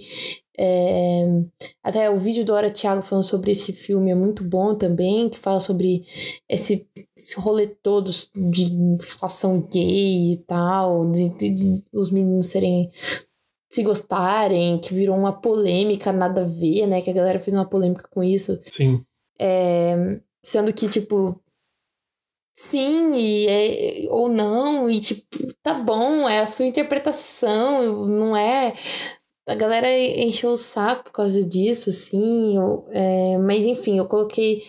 Principalmente o personagem que mais me marcou foi o Alberto. Principalmente por ele. Porque eu me identifiquei muito com o Alberto. As reações dele, o jeito que ele lida, e ele é por vezes ríspido ou tenta ser o tenta não tenta nunca errar para ele não ser porque ele tem medo de ser abandonado, medo de das pessoas zombarem dele, então ele tá sempre querendo tipo ser o melhor, saber tudo. Eu me identifiquei muito com isso, tanto é que até sonhei com ele algumas vezes. Você falou. Sim, levei pra terapia. É, até minha terapeuta, ela assistiu por causa de mim, porque eu falei sobre Ai, ele, fofo. e aí pra ela entender melhor, ela assistiu. É, mas enfim, a estética do filme é tudo. Eu gosto muito, é lógico, é um filme da Pixar, eu gosto de, da Pixar, gosto dos filmes, é, são sempre bem coloridinhos, felizes. E ele fala de vários assuntos interessantes, mas eu coloquei esse- ele aqui principalmente por causa desse lance do Alberto, assim, a forma com que o Alberto se relaciona com o Luca, com o Alberto, ela se relaciona com ele mesmo, assim, mesmo ele sendo o coadjuvante, não sendo o principal, eu gosto muito dele. Eu acho A questão do pai dele também, né? Bem forte é, no filme. exatamente, bem forte no filme. E, tipo, essa simplicidade do ser criança, e de, so- de se sonhar e dele só não querer ser abandonado, sabe? Aham. Isso me atravessou de vários, em vários sentidos, assim, me identifiquei muito com o personagem. E, mas enfim, é um filme bem bonitinho, bem legal. A história é bem legal também, É. bem interessante. Eu, eu tinha assistido, né, a gente assistiu o Soul no final do ano passado, tudo mais, que saiu. E tinha um filme que tinha me impactado muito naquela época. No, final do ano retrasado, meu Deus. Eh, tinha um filme que tinha me impactado muito naquele momento. ah, por, por toda a questão de, de identidade, de sentido da vida, e eu tava num momento bem complicado de questionar todas essas coisas. Mas. E foi, é um filme muito importante por vários motivos, mas eu acho que hoje Luca é, eu prefiro Luca hoje, e é um dos meus fi- filmes favoritos da Disney, exatamente por essa simplicidade da infância, sabe? Como ele é tão. Como ele consegue trazer isso de uma maneira muito, muito bonita, e, e mesmo assim vai ter toda essa, toda essa questão do romance, e claramente eles codificam o romance, e isso é bem forte no filme, e eu gosto muito de como isso, isso é trazido, e, e isso não. Não entra em dissonância com toda a questão da, da infância e da, de você estar ali com um grupo de amigos, de vocês se juntarem, se engajarem para fazer algo que vocês todos gostam e como o que o que o Rico Caçarossa fala sobre o filme, ah, que é o meu nome, o Rico Caçarossa que ele fala sobre o filme é como a, a energia que ele queria passar pro filme é tipo aquela amizade que você tem com uma criança que você conhece cinco minutos depois vocês já são melhores amigas, você encontra tipo na praia, Sim. sabe? E é tipo totalmente isso, sabe? É um filme tão, tão fofo, é um filme que, cara, me, me emocionou muito na hora por causa disso, sabe? Ah, esse foi um ano que me fez reinterpretar muita coisa da minha infância e, e Luca me ajudou muito nisso também, nesse sentido. E é um filme, porra. Ai, é um filme tão. tão lindo, tão foda, tão perfeito. Sim. É um dos meus filmes favoritos. É, eu, eu, pra mim também, eu acho que é um dos meus favoritos da Disney. Acho que de animação que lançou esse ano é o meu favorito. Se não, é o meu filme favorito do ano também. É um puta filme bom. Sim. Adoro. Perfeito. Eu gosto, ele traz essa dinâmica fora dos Estados Unidos também, que é uma coisa que eu gosto muito de filmes que fazem isso, animações, porque geralmente é muito. Ah, Estados Unidos, ou sei lá, aquela. é, hoje em dia eles têm essa mania de, ou não, se não tá lançando uma aventura, é sempre uma criança da vida atual que fica no celular e alguma coisa É, que acontece. A, a Pixar, a Pixar disso. tem, tem trazido vários desses recortes diferentes, assim, de Viva, Luca, até o próprio Soul, assim, sobre a cultura negra. E Sim, eu gosto disso. Eu gosto que saia um pouco da casinha, até pra a gente criar outra identificação. Eu sempre gostei muito de filmes que fa- faziam isso, que se passavam em outros países, que, sei lá, mostravam outras vivências, mesmo que não puramente, né? Porque ainda é feito por pessoas dos Estados Unidos. Acho que. tem, tem uma discussão o complexa que não dá pra entrar aqui, É, mas. Mas enfim, é um filme muito bom. Assistam, ele é muito bonito, tem muito esse lance de infância aí que é, que é importante. E é bem legal de se lembrar se você não é criança. Perfeito. Ah, eu vou sair totalmente do assunto, porque os últimos dois que faltam aqui não, não tem como dialogar com isso, mas ah, o, o que eu vou colocar aqui é a série Watchmen da HBO.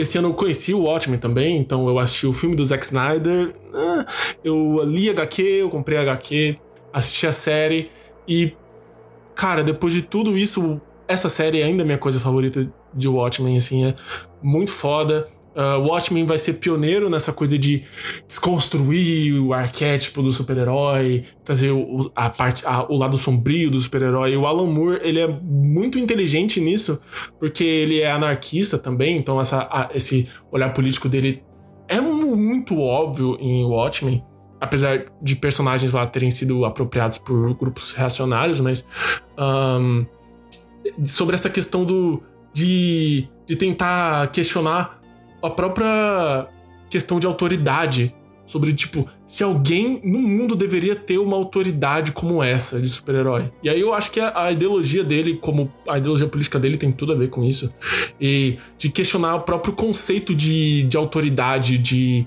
poder. Se, se poder é, é algo seguro em qualquer tipo de contexto e quais contextos o poder se manifesta e como, como isso pode afetar a gente, tanto no macro quanto no micro, né? Porque é uma, é uma HQ, o HQ de Watchmen, no caso, vai trabalhar muito com o contexto de Guerra Fria, foi lançado em 86, então tem tudo a ver com isso, que era final de Guerra Fria e tudo mais. É- Esse sentimento de medo de, um- de uma guerra nuclear e todas essas coisas. Só que aí a série de Watchmen da HBO vai reinterpretar isso numa questão de raça, porque é uma coisa que não tinha. que, que não era muito. que não foi muito trazida durante a. durante a HQ porque não era esse o recorte do Alan Moore. Mas aí a, a série da HBO vai tentar reinterpretar essas coisas a partir dessa questão de raça. E aí vai, vai trazer de volta à luz o massacre de Tulsa de, dos, dos anos 20, que é, foi o maior. Foi o maior atentado de. Foi o maior atentado de violência racial ah, da história dos Estados Unidos, se eu não me engano, ou do século XX que era, que era um espaço meio alto, era uma cidade ou um bairro, uma comunidade meio autogerida negra, né? Tanto que, que ela, ela- ela era conhecida na época como, como a Wall Street negra.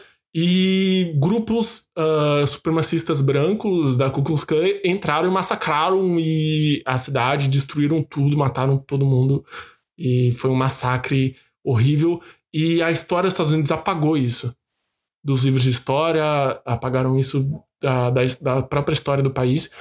E aí o Watchmen vai vir e vai trazer isso à luz de novo, e é muito foda como eles trazem isso e recontextualizam pra hoje, e como eles também recontextualizam o próprio conceito dessa questão de poder, do super-herói, de questionar essa imagem, é, é, essa, essa posição do super-herói agora nesse, nessa questão racial e como eles vão trazer elementos, como eles trazem elementos da HQ de maneira muito inteligente para isso, né? Eles fazem adaptações muito inteligentes ah, de, de elementos da HQ, que eu acho que é muito bom. Ah, e é foda, assim, é foda. Eu não vou entrar em muitos detalhes, mas é, é, é só muito bom, assim. E é uma série de 2019, mas é uma série, é uma minissérie, na verdade, né? É só uma temporada e fechou. Mas é uma série muito importante contextualmente para o nosso momento, né, para o momento dos Estados Unidos. E é uma série por si só muito boa, assista. E a trilha sonora da série é, também, além que a gente falou da trilha sonora de Euforia, a trilha sonora dessa série é fantástica, ficou no- ficou no meu, nos meus ouvidos o ano inteiro. É muito boa. E é isso. Ah, da hora. É, eu tenho, eu tenho interesse, mas eu sou meio. É que é super-herói, né? É. Ainda assim, não é muito meu nicho de coisas que eu gosto de assistir. Mas eu assistiria com companhia, assim, sozinha não é o tipo de coisa que eu assisto. Eu topo assistir com você se você quiser. É, acho que não nesse momento, quem sabe no futuro. Não, não, não agora, né? Oh, ela é um pouco pesada também, tem que estar com o psicológico. Sim, é pesado. Enfim. Por último, o meu último tópico, eu não poderia deixar de fora, é uma das minhas séries favoritas, assim, tipo, de temática, de eu gosto da estrutura dos episódios, eu gosto do que ela fala, eu gosto é, da trilha sonora também, e é Pose. This is not that kind of establishment. Wait a minute. Girl. God may have blessed you with Barbies, a backyard with a pony in it, a boyfriend named Jake, and an unwanted pregnancy that your father paid to terminate so you could go to college and major in being a basic bitch. None of these things make you a woman. Mm-hmm. Clear your throat. Lubricate. Mm-hmm. Read that bitch. Ai, verdade. Pose, coisa mesmo. Pose, é, Pose é, foi muito importante para mim de ver, assim. Eu acho que porque traz muito a vivência da comunidade, de uma comunidade LGBT em Nova York, né? Nova York. É, nos anos 80, com todo aquele lance de do vírus da HIV, no tipo da AIDS, o surto de AIDS. Sim, o surto de AIDS daquela época. E para mim foi bem legal de assistir, assim, é, não é uma série fácil de ver também, porque você vê a dor daquelas pessoas, como elas eram e são marginalizadas até hoje.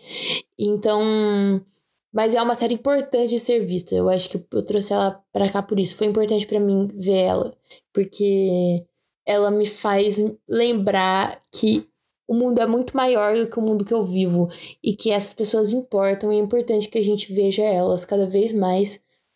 E essa série traz à luz essas pessoas uhum. com suas vidas comuns, com seus sonhos e seus sonhos pessoais e seus perrengues e as violências que elas sofrem, principalmente a maior parte. É, aliás, o, o elenco principal são mulheres trans, né? Tem alguns homens gays e tal, outras pessoas, pessoas latinas. Pessoas LGBT que em geral. E negras. principalmente, é, principalmente pessoas LGBT negras e latinas.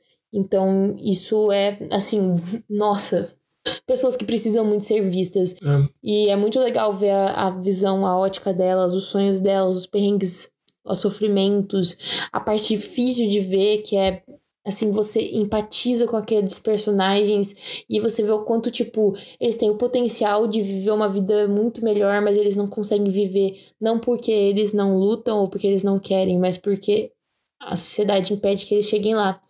Então, é muito importante ver essa série por causa disso, porque ela mostra que é isso, não é, não é falta de vontade, é, é difícil subir, não, não deixam essas pessoas subirem. E, e é isso, quando a gente. É por isso que eu acho importante ela existir, porque a gente, por vezes, o ser humano é visual, então ele só aprende a empatizar com aquilo que ele sabe que existe, com aquilo que ele vê viver. E tem relação. Às vezes a gente esquece que, tipo, se você não, não, não vê que aquilo. Não escuta uma pessoa como. Tipo, quando você não escuta outra pessoa, é muito difícil você ter empatia por ela. Então, por isso que é tão significativo. O elenco é perfeito. Não, é. E assim como o Watchmen, uh, Pose vai ser uma série que vai ser muito importante pro contexto em que ela tá inserida no momento que ela lança, né? Porque Pose é a série com, com o maior elenco de pessoas trans da história da televisão. E a, a atriz principal, que é uma mulher trans, ela vai ser a primeira mulher trans a ser indicada a melhor atriz da história do Emmy. Então é uma série muito importante também pro momento em que ela é lançada e pro cenário da, da televisão americana. E é. Nossa, é foda. Eu amo Pose, eu só assisti as duas temporadas. Acabou esse ano Pose também, mas a gente não assistiu a terceira. Você assistiu? Não, ainda não. É, a gente eu só vou... assistiu as duas da Netflix, que estão é na Netflix. É a próxima série que eu vou voltar a ver. A hora que eu E- terminar esse aqui. E é, Pose é fantástico, assim. Assistam. É muito lindo. Gosto Sim. muito. É, assistam. É uma série que todo mundo tem que ver. É. Pode ir pro seu último Agora da meu lista. último, que eu deixei por último, porque fiz drama, mas Nossa, eu não imagino quem se, que, o que você não sabe nada, é? Talvez depois que você fale eu falo, ah, mas agora não. Dolores Dalla, Guardião do Alívio. Guardião do alívio. Porque a melhor versão de nós nunca foi na agonia, na confusão dos ódios, na distração dos brancos. Cuide. Você é parte da minha parte viva, e a gente ainda é a parte viva do mundo. Viu, safada? Ah! Pois é. Faz todo sentido. Eu tinha entendido. Eu achei que você fosse falar sobre, sobre o rico lá no começo. Teve uma hora que você fez um suspense, começou a falar, e eu achei que você fosse falar dele. Mas você Mais não falou. rico da Você falou do Laçã. Kanye West, foi nessa hora. É, é, o maior artista do ano. Rico da Laçã. O maior artista do ano. Né, a gente tá falando de Pose, sobre vivências LGBTQ, e ele é perfeito. E Dois da Guardião do Alívio vai trazer um recorte muito específico da vivência dele. Só que também vai, vai também tentar trazer esse abraço também, pra- porque ele sabe que apesar da, da experiência dele não resumir um fenômeno social, coletivo, complexo, ele sabe que muita gente passa por muita coisa parecida.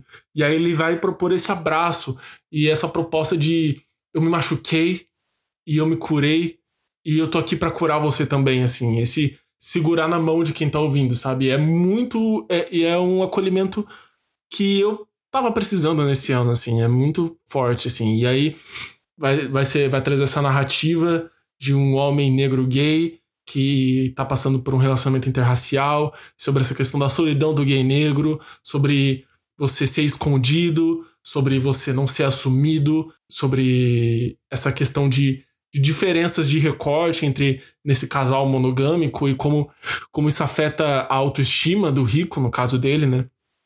E nossa, é uma narrativa tão forte assim, e também é um álbum muito importante pra mim, porque foi a primeira crítica que eu escrevi uh, pro Persona e enfim. Ah, eu não lembrava. Foi o primeiro texto que eu escrevi de crítica e foi uma coisa que eu levei comigo o ano todo.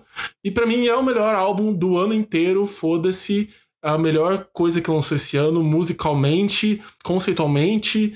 Pra mim, Dolores da Guardião do Alívio resume 2021 sobre essa questão de, de tantas dores que, que, que acompanham a gente, tantas, tantas angústias e nessa necessidade de de pegar a mão do outro, de se juntar. E esse momento que a gente precisa se juntar para se curar um ao outro, para abraçar um ao outro. E esse álbum é um abraço. É um abraço e é perfeito. O Rico da Laçã é perfeito. Abraço, Rico da Laçã. Se você Abraço, estiver escutando Laçã. isso Eu aqui. sei que você não escuta. Aqueles eu sei que você vai escutar, mas. Nossa, é, é foda, assim. Eu nem tenho muitas palavras, assim. É, é, e só tem hit esse, esse álbum, apesar de ser, serem músicas que não são músicas pop, são músicas que trabalham muito com o conceito daquele álbum. né? É, é um álbum muito fechado em si, então ele não tá querendo entrar em chart de, de e nem de entrar nas paradas, nem nada. E não é música de rádio, não quer ser música de rádio, mas cheio de hit, assim. Última vez, a melhor. A, a última vez é a música do ano. É perfeita. Braille, desde 2019, rompendo corações. Uh, Substar, Expresso Sudamérica é uma das músicas mais poderosas do ano também. É uma mensagem muito importante. E eu acho legal também que o Rick Dawson, falando de Expresso Sudamérica, que o Rick Dawson vai trazer o recorte também da experiência negra na, na América Latina, na, no Brasil, como isso é diferente da experiência negra em outros lugares, sabe? Como é importante a gente delimitar esses recortes. A gente se posicionar como latino-americanos. Nós somos latino-americanos, sabe? E é foda, assim, é foda. É isso, é a melhor coisa do ano. Nossa, eu amo esse disco. Ele é muito bom. Inclusive, vamos no show do A gente vai no show dele, gente. Vai ser tão lindo. DDGA 2 tá chegando. Ai, eu adoro. Eu acho que foi uma boa finalização da sua lista, porque eu entendo como é potente esse eu disco pra é, você. eu acho de que- formas diferentes que foi para pro Rico ter escrito, né? É, Mas Não, com certeza. Mas eu acho que sintetiza tudo que eu falei também sobre que é um álbum que, apesar dele ser muito, muito curtinho, ele é um álbum também que não tá muito preocupado na, em valorizar.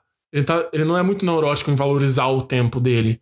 Então, tipo, ele vai falar as coisas que ele sentia naquele momento. E não importa se isso é, tipo, produtivo, entre aspas, ou não, sabe? Sim. É, uma, é um álbum que é só muito honesto, sabe? ele não foi curto porque ele quis cortar tempo. Sim, sim. Ele foi curto porque ele foi curto. Era o, era o que ele tinha pra dar. Sim. Muito É. bom, muito bom. É muito bom. Enfim, é, pra gente finalizar, Vamos, jogar umas menções honrosas, vamos fazer um bate e volta de menções bate honrosas. volta de menções honrosas.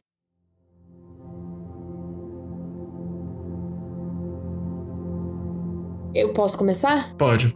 É, minha primeira menção honrosa aqui é Headspace, um guia para dormir melhor, série da, da Netflix. Lindo! que me ajudou muito a dormir melhor e me ajudou muito a meditar esse ano. Foi uma. Eles me ensinaram. me tipo, é uma série que eu acho ela muito bonitinha visualmente, então ela é legal até de assistir, mas eu não assisti, eu escutei ela mais com um podcast assim. Eu sempre escutava antes de dormir. Ela me ensinou coisas sobre sono que eu achei muito massa e ela me, me tinha medita tem meditação guiada no final, que é muito bom para você que quer meditar. Legal. Vai. Uma coisa que eu assisti esse ano foi This Is Us, que é uma série muito boa, que né, vai Nossa, trazer é, vai, desses trigêmeos, o cotidiano deles. ah, e é- e é- são coisas que até eu e a se relaciona bastante, porque nós somos gêmeos. É, é, esse é todo o conceito do podcast.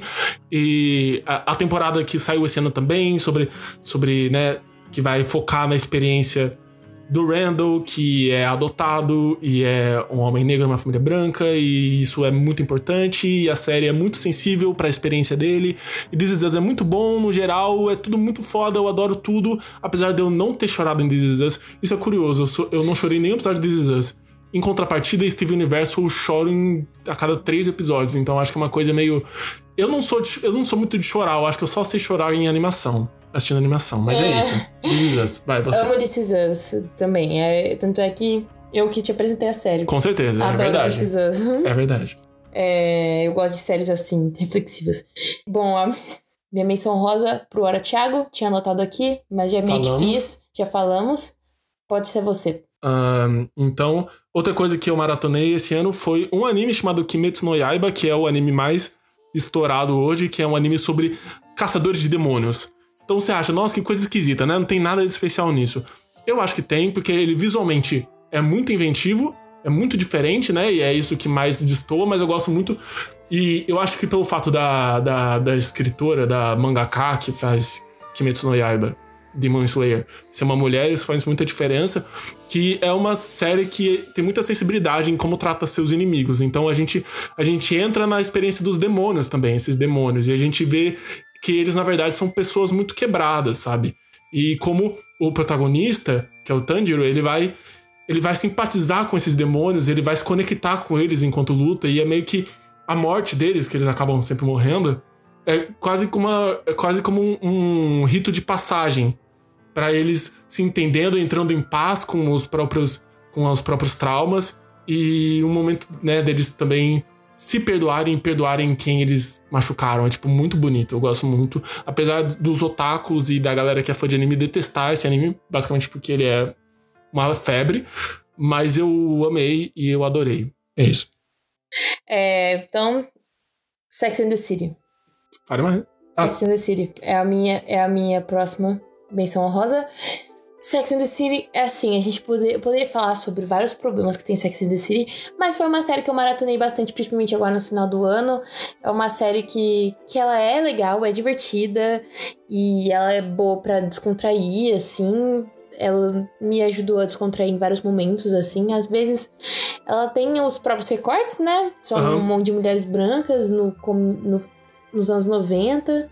Então, tem os recortes. Mas é, É bem legal, é uma série bem legal. Eu gosto bastante da dinâmica dos episódios. Vai. Esse ano eu assisti a 13 terceira temporada de RuPaul's Drag Race e eu maratonei, não consegui parar de assistir. Eu só assisti a 13 terceira temporada, é verdade, não assisti as outras, mas foi eu fiquei fissurado naquilo e eu gostei muito uh, também porque, né, vai, vai trazer muito da cultura daquelas pessoas que são homens LGBTs, e a, a, temporada que eu assisti vai trazer.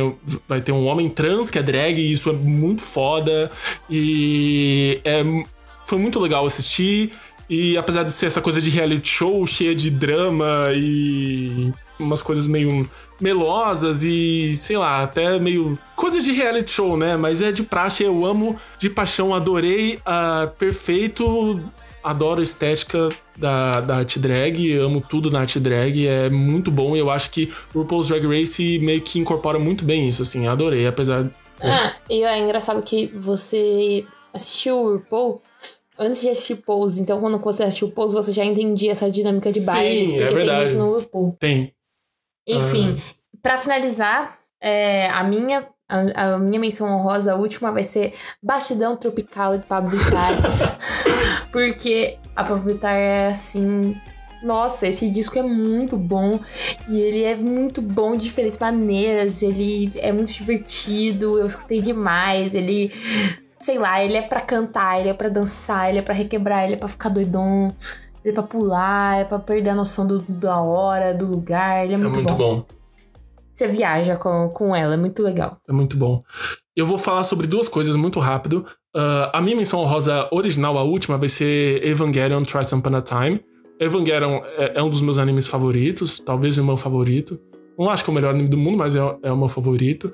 E né, conforme o, tempo passou, lançaram vários filmes que é um anime dos anos 90, então lançaram vários filmes aí pela década de 2000, 2010, que né, reinterpretavam os acontecimentos de Evangelion. E depois de vários anos, o último tinha lançado em 2013, lançou a sequência no Prime Video esse ano, Twice Upon a Time, que foi o quarto filme dessa sequência de, de reboot, e é ótimo, eu acho muito foda porque é um anime que fala sobre depressão, que fala sobre muita coisa muito pesada e que é um anime muito difícil de assistir, porque ele, ele vai falar de experiências muito complicadas, muito angustiosas. Mas eu gosto muito desse, desse filme porque, pela primeira vez, os personagens uh, se curam. E é um filme para curar os personagens. Eu acho muito forte isso. E é uma coisa que faltava em Evangelion, que eu sentia muita falta.